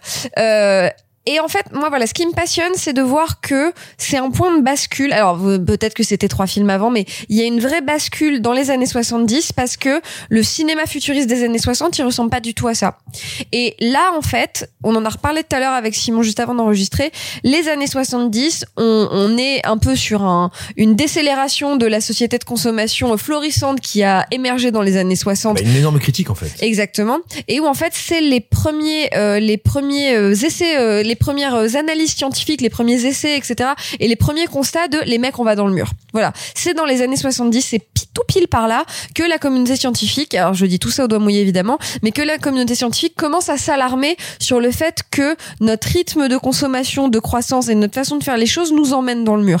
Et donc en fait, encore une fois, je sais pas si c'est tout pile le premier, mais on est parmi les premiers films qui nous montrent justement une société, un futur proche qui s'est effondré, mais qui s'est ramassé la gueule. Et donc en fait, en voyant ce film en 2021, c'est curieusement contemporain parce que en plus là, tu vois, on est en pleine épidémie mondiale, etc. Il y a un truc de ah mon dieu, ils avaient raison, qui est terrifiant. Donc voilà, le premier truc euh, poignant sur le film, c'est cette représentation de demain qui est euh, là, quoi. Alors moi justement, ça m'apporte un autre questionnement ce que tu dis, mais que je me suis fait euh, pendant le film, c'est pour moi l'impossibilité de voir le futur comme on l'a vu à cette époque-là. Je m'explique. C'est-à-dire que là où actuellement on sait à quoi ressemble 2021. On sait à quoi ça ressemble, technologiquement, etc. Et du coup, moi, quand je regarde euh, justement Soleil Vert, et que je vois justement comme une technologie des années 70 qui a été figée en fait, qui est pas particulièrement évoluée, mais c'est-à-dire dans les codes esthétiques, dans les codes technologiques, on est encore dans cette année des années 70. Je peux pas m'empêcher d'avoir une sorte de décalage vis-à-vis du futur qui m'est présenté parce que je ne vois pas le futur. Je vois une vision du futur issue du passé. Là où euh, les gens qui l'ont vu à l'époque de sa sortie n'ont pas vu une vision du futur issue du passé. Ils ont vu le futur. Et moi, le questionnement que j'ai quand je regarde Soleil Vert, et en fait, quand je regarde, mine de rien, tous les films des années 70, des années 60 qui présentent le futur, notamment, on avait parlé de, de, de Planète, euh, de Planète Interdite, où euh, on a quand même une représentation qui est très datée par plein d'aspects euh, de code esthétique ou quoi, c'est on ne pourra jamais, quoi qu'il arrive, voir le futur de la manière dont il a été vu à l'époque, puisque eux voyaient un véritable futur issu de leur propre code, et que nous, à notre époque, les codes ont évolué. Je, dis pas du tout que ça fait ça, euh, ça fait de Soleil Vert un, mauvais film. C'est juste que Soleil Vert nous demande euh, d'avoir un recul, en fait, sur les choses et sur les codes esthétiques du long métrage, que les spectateurs des années 70 n'avaient pas besoin d'avoir. Mais c'est aussi parce que t'es un peu, enfin, entre guillemets, t'es figé à l'idée que le film se passe en 2022 et qu'en effet 2022 c'est pas ça. Ah bah, de toute façon ça nous est donné comme ça. Oui, mais, mais en fait, je mais dis ce pas que comme je- un point négatif. Non, mais C'est ce une je- réflexion que non, le film ce m'a que je veux te dire, c'est qu'en fait, la date a peu d'importance. Et que pour rebondir à ce que tu dis, déjà, il faut séparer, selon moi, les œuvres de science-fiction en deux. Tout à l'heure, tu parles de Planète, euh, Planète Interdite. Planète Interdite, c'est pas un film prospectif sur le futur. C'est juste purement fantaisiste. Euh, Il y a, euh, voilà, ça se passe sur une autre planète, il y a des soucoupes volantes, il y a des trucs. Bon, c'est un, c'est un Et chef-d'œuvre. Robbie le robot. Et il y a Robbie le Robot. Non, mais c'est un chef-d'œuvre, Planète Interdite. Voyez-le, on a parlé dans Tout à fait. quel- je sais plus quel épisode, il y a euh, un an, dix ans, je me rappelle pas. Mais Tout pareil. et il faut séparer ce genre de films-là, il y en a eu pas mal dans les années 50, des films qui sont véritablement prospectifs sur le futur, qui se soient, qui soient raisonnés ou non, qui, qu'ils aient eu raison ou non sur comment serait le futur. Mais qui se questionne réellement voilà, sur c'est qui se quoi questionne réellement. Donc dedans, tu mets par exemple un film bien nommé qui s'appelle La vie future, qui est tiré de H.G. Wells, lui-même un mec qui se demandait c'est quoi demain? Et qui a fait un, un bouquin qui s'appelle un essai plutôt qui s'appelle Things to Come, qui est une, vraiment une prospection sur les 70 ans à venir. C'est évidemment 2001, c'est euh, Soleil Vert, c'est dans une moindre mesure Blade Runner, etc., etc. Donc déjà, il faut faire ce distinguo de, de, de science-fiction. Star Trek, par exemple, c'est moins ça, tu vois, même si Star Trek c'est formidable. Donc il faut faire ce distinguo. Et ensuite, Évidemment que là, 2022, tu vas dans la rue, New York, c'est pas 40 millions la population d'habitants. Évidemment qu'on mange pas du soleil vert. Maintenant, est-ce que vraiment, à un moment, dans ce que tu, toi, tu imagines du futur, tu penses pas à des trucs qu'il y a dans soleil vert? Ah si, bien, bien évidemment. Parce que- mais en que fait, soit- il- en fait, la réflexion sur le film, euh, là où elle pouvait être dans un certain sens esthétique pour les spectateurs de l'époque, devient beaucoup plus thématique pour Mais nous. c'est parce que quand, déjà, quand tu fais de la science-fiction, tu parles toujours, tu, tu, tu, tu, tu parles de demain, mais déjà, tu parles toujours d'aujourd'hui, je t'apprends Oui, rien. sûr. Et ensuite, moi, ce que je trouve génial dans Soleil Vert, c'est de faire un, un film. Dans les années 70, on faisait pas mal de, bon, il n'y a pas encore Star Wars qui est sorti, mais il y avait quand même, il y avait déjà, il y a 2001 qui est passé par là. Et, et j'aime beaucoup le fait de faire un film de science-fiction où il y a rien de science-fiction dedans. Rien. C'est-à-dire que vous regardez, le monde a été, le film se passe en 2022, donc littéralement 50 ans après le moment où le film est tourné. Il y a rien de futuriste dans le film. C'est-à-dire que le monde n'a plus évolué depuis un Ah choc. oui, il y a quasiment pas de Il a vieilli. Il a pas évolué, il Non, a vieilli. il- On n'arrête pas de dire, il y a- on fabrique Il a plus rien. Les- Il y a plus de place de, il y a plus de pièces de remplacement. Les, les flics n'ont pas de matériel pour, pour pour faire de la gestion d'émeutes. Ils ont des casques de football américain. Attendez, si c'est un film qui a du budget, s'ils avaient voulu faire vraiment des casques du futur euh, turbo kitsch des années 70, ils auraient pu le faire et ça aurait donné l'âge de cristal, qui est un super film kitschouille des années 70. Mais c'est un film où, où euh, les pelleteuses pour ramasser les les, les pelleteuses pour ramasser les manifestants. C'est incroyable. C'est des simples camions avec des pelleteuses comme il y en avait déjà à l'époque. C'est un film de science-fiction où il y a aucun élément. Euh, Fleischer lui il voulait pas de gadget dans son film. Donc il y a en effet pas de gadget ou à la rigueur c'est les portes qui font pchit parce que c'est le seul truc qui fait futuriste. Mais c'est un film où tout ce qu'il y a dedans c'est juste un monde figé et qui arrive à un moment où les États-Unis vont commencer à se figer. Par contre, on parlait de, de réflexion thématique. Moi, il y a un truc qui me passionne dans, dans Soleil Vert. Il y a une des scènes les plus puissantes pour moi de Soleil Vert, qui est, euh, je parlais justement de la question du, du suicide inti- Il y a une scène où un personnage va pour euh, va pour mourir. Globalement, va pour mourir. Et notamment, bah, il y a tout un truc très méta parce que le, comédien qui joue ce rôle-là, qui est Edward J. Robinson, qui joue donc le rôle de Saul, eh ben, était sur le tournage euh, complètement sourd. C'est-à-dire que il était proche d'un cancer et il est mort quelques semaines après le tournage du film. Donc déjà, il était dans un dans un moment de vie où lui-même savait qu'il allait mourir et il joue une scène de mort déjà. Et notamment, bah, il y a l'anecdote qui raconte que Charlton Heston, en voyant la scène de suicide de Edward J. Robinson, euh, a pleuré pour de vrai parce qu'il savait que bah ce, ce n'était que que que que partie remise quoi. Globalement, que ça allait pas tarder. Et en même temps, toute la réflexion qu'apporte le film que je trouve très belle et encore une fois, moi j'adore le, le cinéma qui me parle de cinéma. Bah, c'est une scène de cinéma. C'est une vraie scène de cinéma. C'est-à-dire Le mec, c'est- il est c'est dans le cinéma Radome. C'est ça. Si, le, le mec est dans le cinérama Dome. C'est ça. C'est on a vraiment un personnage qui, avant de mourir, s'installe face au cinéma. Et, et son dernier moment de relâchement, son dernier moment d'espoir et de rêve est issu d'une œuvre projetée, est issu d'une œuvre filmée, est issu d'un rêve que ne peut donner que le cinéma. Le Et- cinéma et- témoin du monde d'avant. C'est ça. Et ça, c'est passionnant. Alors, c'est d'autant plus passionnant que ce qu'il y a de véritablement terrifiant dans Soleil Vert, c'est que ça raconte l'histoire non pas d'un monde où il s'est passé un truc horrible et les gens vont se rebeller. Ne vous attendez pas à voir un héros monter une faction de la conscience pour dire mon Dieu, quel monde horrible dans lequel nous vivons. Non, Soleil Vert raconte et chronique, et c'est en cela que le 2022 de Soleil Vert ressemble à notre 2021. Il chronique le renoncement. Il chronique, dans Soleil Vert, les gens ils se rebellent pas contre le système. Ils vivent entassés. Si, il se rebelle quand il y a plus de soleil vert. Oui, mais donc ils ne se rebellent pas. Les gens sont des vaches qu'on emmène au taureau ou à l'abattoir et qui se rebellent quand il y a pas assez d'avoine.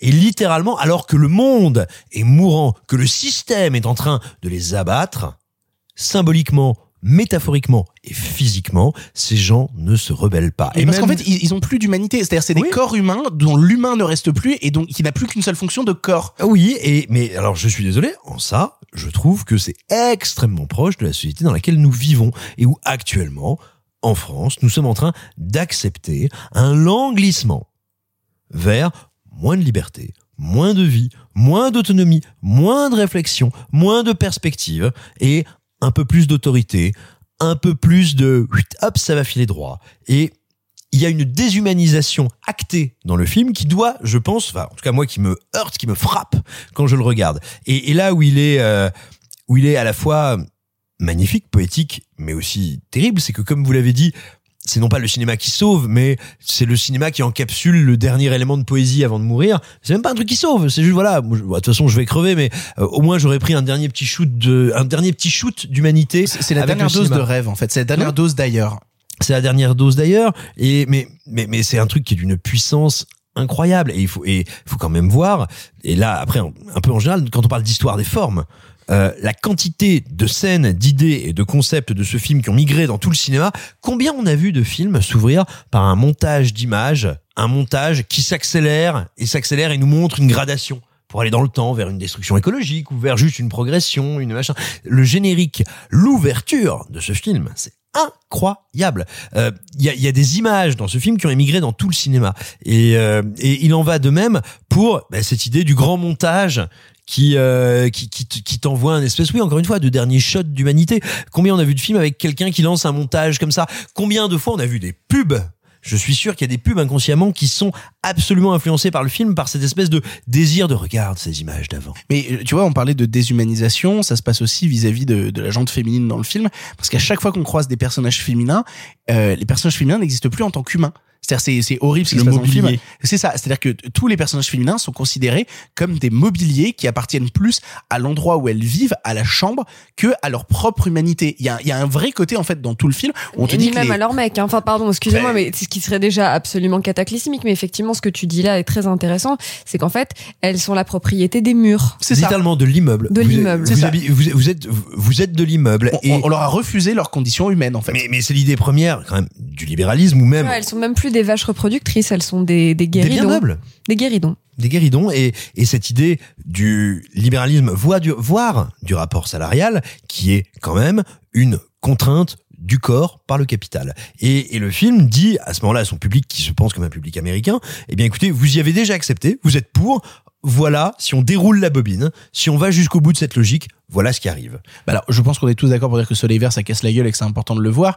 Mais plus, généralement sur l'œuvre de Richard Fleischer, euh, vous encouragez les gens à voir quel film de Richard Fleischer, c'est-à-dire à- à- si, si on veut sortir des poncifs habituels de 20 milieux sous la mer, euh, si on veut sortir des poncifs habituels des Vikings, etc., euh, ou même de Mandingo qu'on a déjà cité juste avant, euh, si vous devez conseiller des films de Richard Fleischer à découvrir, vous iriez vers lesquels? 20 milieux sous les mers quand même. Oui, bah oui. Oui. Non mais euh, Clara a raison, enfin mieux sous les mers quand même que j'ai revu il y a pas longtemps et Moi le aussi. film exceptionnel en termes d'artisanat, de tout ce que vous voulez. Avec Kirk Douglas, c'est ça Avec Kirk Douglas et, et- et James Mason qui fait Nemo et il y a une petite anecdote, c'est quand même un truc de euh, ce que j'ai pas dit tout à l'heure sur Richard Fleischer quand tu m'as demandé c'est qui Richard Fleischer. Richard Fleischer donc qui est l'homme qui a fait la première super production live de Disney donc qui était 20 milieux sous les mers. Ah oui, c'est vrai. Et quand Disney dit je vais chercher, parce que c'est lui qui allait chercher Richard Fleischer qui à l'époque faisait des séries B, Richard Fleischer c'était le fils de Max Fleischer et Max Fleischer, Popeye, Betty Boop, Ah, c'est euh, un mec les du dessin Superman, animé. les Superman des années euh, Ah, 40, c'était le rival de Disney. Et oui. C'était le grand rival, Max Fleischer, qui avait son studio Fleischer Studios, qui était le grand, un grand studio d'animation à l'époque, euh, et qui évidemment n'a pas eu autant de succès qu'on a eu Disney. Donc il y a déjà ce truc de Richard Fleischer, qui est en plus le fils, comment dire, qui a une dynastie, qui porte sa dynastie avec lui. Et, euh, et pour répondre à ta question et pour aller un peu dans le désordre et pas euh, et pas te ré- pas prendre forcément parmi les les films les plus connus de Richard Fleischer parce qu'on pourrait dire voyez les Vikings avec Kirk Douglas c'est génial. C'est si vous avez kiffé Soleil Vert et si vous connaissez pas euh, Richard Fleischer voyez un film qui est miroir de Soleil Vert qui sort à la même époque sort un peu avant c'est qui est un film où on suit de nouveau euh, des flics, où on suit de nouveau euh, des flics dans un monde à l'agonie, dans un monde suffocant, dans une ville surpeuplée, euh, dans une société qui s'écroule. Ça s'appelle Les flics ne dorment pas la nuit, The New Oh. Centurions. Ça se passe à Los Angeles. C'est, c'est, ça fait partie des films qui entament cette génération de films américains qui parlent de flics dépressifs, donc violents, donc euh, inaptes, donc euh, suicidaires, donc tout ce que vous voulez. C'est un des plus grands polars américains des années 70. Donc voilà, si vous avez aimé euh, The- The Soleil Vert, voyez, euh, les flics ne dorment pas les nuits, ça va vous hanter euh, pas mal de temps. Et J'aurais bien aimé citer celui-là, mais du coup, tant pis. Je vais aller vers un autre. Je vais suis aller. désolé, Simon. Ah, tu rigoles? Non, ça fait super plaisir. Mais du coup, c'est très bien parce que ça va me permettre de citer celui où je me suis dit, ah, quand même, je vais pas aller là. Eh bien, vous pouvez aller dans la bizarrerie, l'étrangeté, le grand ratage kitsch de Ashanti, avec Peter Ustinov, avec Michael Caine, avec Omar Sharif, avec, j'ai oublié son prénom, hmm, Johnson, une actrice superbe, une histoire d'aventure, de kidnapping, de vente sur des marchés d'esclaves, d'hommes courageux qui se battent contre des hommes veules. C'est, c'est alors j'ai un souvenir très très lointain en réalité, hein, donc c'est pour ça que je, je, je me roule les mécaniques parce que c'est vraiment un vieux souvenir. Mais c'est vraiment une espèce d'histoire de pulp invraisemblable sortie du fond des âges qui est turbo discutable, turbo problématique, mais turbo satisfaisante. Mais du coup, pas Amityville 3D. C'est exactement ce que j'allais dire parce que du coup j'avais sorti mon téléphone comme une comme une grosse loseuse pour chercher un film débile pour faire et moi je et donc voilà ça allait être Amityville 3D tu m'as piqué la vanne. Mais c'est pas bien Amityville 3D Euh, Non, c'est c'est comme les dents de la mer 3D. c'est Ah, d'accord. C'est en 3D. Non, mais tu sais, qu'il y avait- C'est- de la 3D de Il y a- 83. hein. Il y avait eu une vague de films 3D. En fait, il y avait une première vague de films 3D dans les, dans les années 50. T'as une seconde vague de films 3D dans les années 80.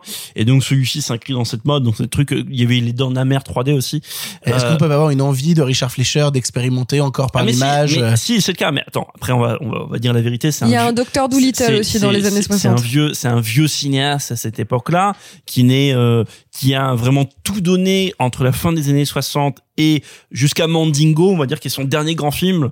Euh, après, ça devient un petit peu moins intéressant, euh, mais euh, et une période, tu vois, qui commence. Non pas que ces films d'avant sont moins intéressants, mais tu vois, il y a un film qui fait en 68 qui s'appelle euh, L'étrangleur de Boston, qui est un, un des ou 67-68, qui est un des premiers films à utiliser le split screen. Euh, et le vrai split screen, euh, comme vous le voyez dans 24 heures chrono avec plein d'écrans euh, simultanés, euh, avec Tony Curtis et Henry Fonda. Bref, ça c'est une dinguerie par exemple. Et l'étrangleur de Rillington Place aussi, qui est un autre étrangleur. Bref, Euh, non, donc il a fait vraiment énormément de, il a fait de très mauvais films aussi. Donc c'est pour ça que que c'est un cinéaste qu'on a eu du mal à appréhender. Euh, Il n'y a pas que du grand dans sa carrière. Dans sa série B, il y en a des absolument magnifiques. Une dans un train qui s'appelle The Narrow Margin, euh, où il y a ce film des années 50, un des plus beaux films en cinémascope, qui s'appelle Les Inconnus dans la ville. Tout ça, voyez, c'est magnifique. Après, ouais, il y a Calidor. Après, il y a, euh, Red Sonja. Il y a, il y a, ouais, voilà. Après, il y a- le Destructeur. il y a des Non, non, non, non. Après, il y a des curiosités. Il y en a qui sont pas forcément mal, mais qui se, dans la catégorie autre, il y a Mr. Majestic avec Charles Bronson qui, Oh, est, c'est vachement bien. qui cultive des pastèques et casse des gueules. Euh, l'inverse. C'est un programme de vie. Qui casse des pastèques et qui casse des pastèques et Qui des gueules et casse des pastèques. mais, mais ce que je veux dire, c'est que surtout, ça reste un parcours de cinéaste hollywoodien. Donc, c'est un mec qui a fait vraiment une quantité de films assez impressionnante. Et ça reste un parcours de cinéma hollywoodien vraiment passionnant, euh, parce que justement, il est très ambigu, très diversifié. Il est pas ni blanc ni noir. Il y a des grands films, des petits films. Il y a des films moralement très discutables. Il y en a d'autres qui sont très engagés. Là, on parle de Soleil Vert. Euh, donc, voilà. Euh, Et puis, lisez, là, je vous ai parlé de deux bouquins de Marest. Lisez, les deux sont complémentaires. Le bouquin de Telop qui est une analyse et l'autre qui sont ses mémoires, euh, qui sont ses mémoires où voilà, il fait film par film et ou plutôt pas film par film mais souvenir par souvenir sur tel acteur ou tel truc. Et on parlait de, je terminerai là-dessus, on parlait de Edward G. Robinson. Il y a tout un chapitre qui est consacré à bah, Eddie Robinson justement, donc son dernier rôle, comment lui il l'a perçu de voilà, tu fais tourner euh, la séquence d'adieu, tu sais que c'est la dernière fois que la caméra tourne pour lui, etc. Que c'est tout un truc, etc. Et que c'est un des plus grands comédiens avec lesquels il a jamais travaillé et qu'en même temps c'était une grande réhabilitation pour Edward G. Robinson qui était un peu à cette époque-là une sorte de quelqu'un qui a vu des déboires avec Hollywood parce qu'il a fait des choses assez discutables, enfin assez discutables ou plutôt ambiguës à l'époque de la liste noire. C'est ainsi que se termine le 45e épisode de Pardon le cinéma. 45, Marc. 45. Qu'est-ce que ça t'évoque, 45 La défaite. C'est horrible. C'était, obligatoire. Forcément, ça allait arriver, hein.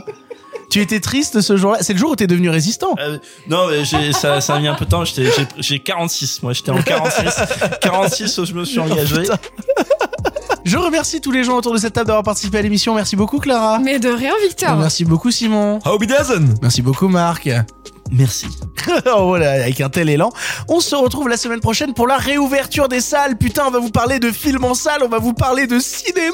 Oh, Peut-être c'est même vous parler de salles dans les films. Oh mon dieu, putain, on- ça fait quand même trop longtemps là. Ça fait quand même beaucoup trop longtemps. Ça va être un plaisir de retrouver les Ça, on salles de fermé cinéma. en octobre. Enfin, ouais, ça va fermer fin On octobre. est en mai. Ouais. Ça fait combien? Bah ça fait euh, plus de 6 Sept mois. mois, Ouais, sept mois. Ça fait 7 mois, ouais. Oh là là, quel enfer. Ça, ça va enfin avoir un sens le fait qu'on enregistre le jeudi soir. Ça va enfin avoir un sens, putain, quel enfer. Allez au cinéma, soutenez les salles à côté de chez vous. Oui. Allez dans les, ouais, je vais dire aller dans les petites salles, allez dans les grosses salles aussi. Allez au Allez, cinéma. allez dans les salles. Euh, allez voir les salles. Allez voir des films globalement. En tout cas, on vous encouragera à aller voir des films dès la semaine prochaine dans le 46e épisode de Pardon le cinéma. D'ici là, salut salut les copains. Arrêtez, j'en suis fini.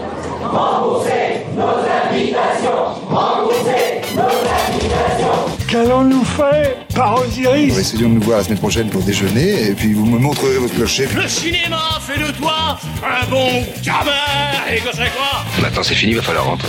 Je vais aller me faire une toile. Ok, amusez-vous bien tous les deux. Moi, ça j'y compte. Bonne soirée. Merci. Have a great evening.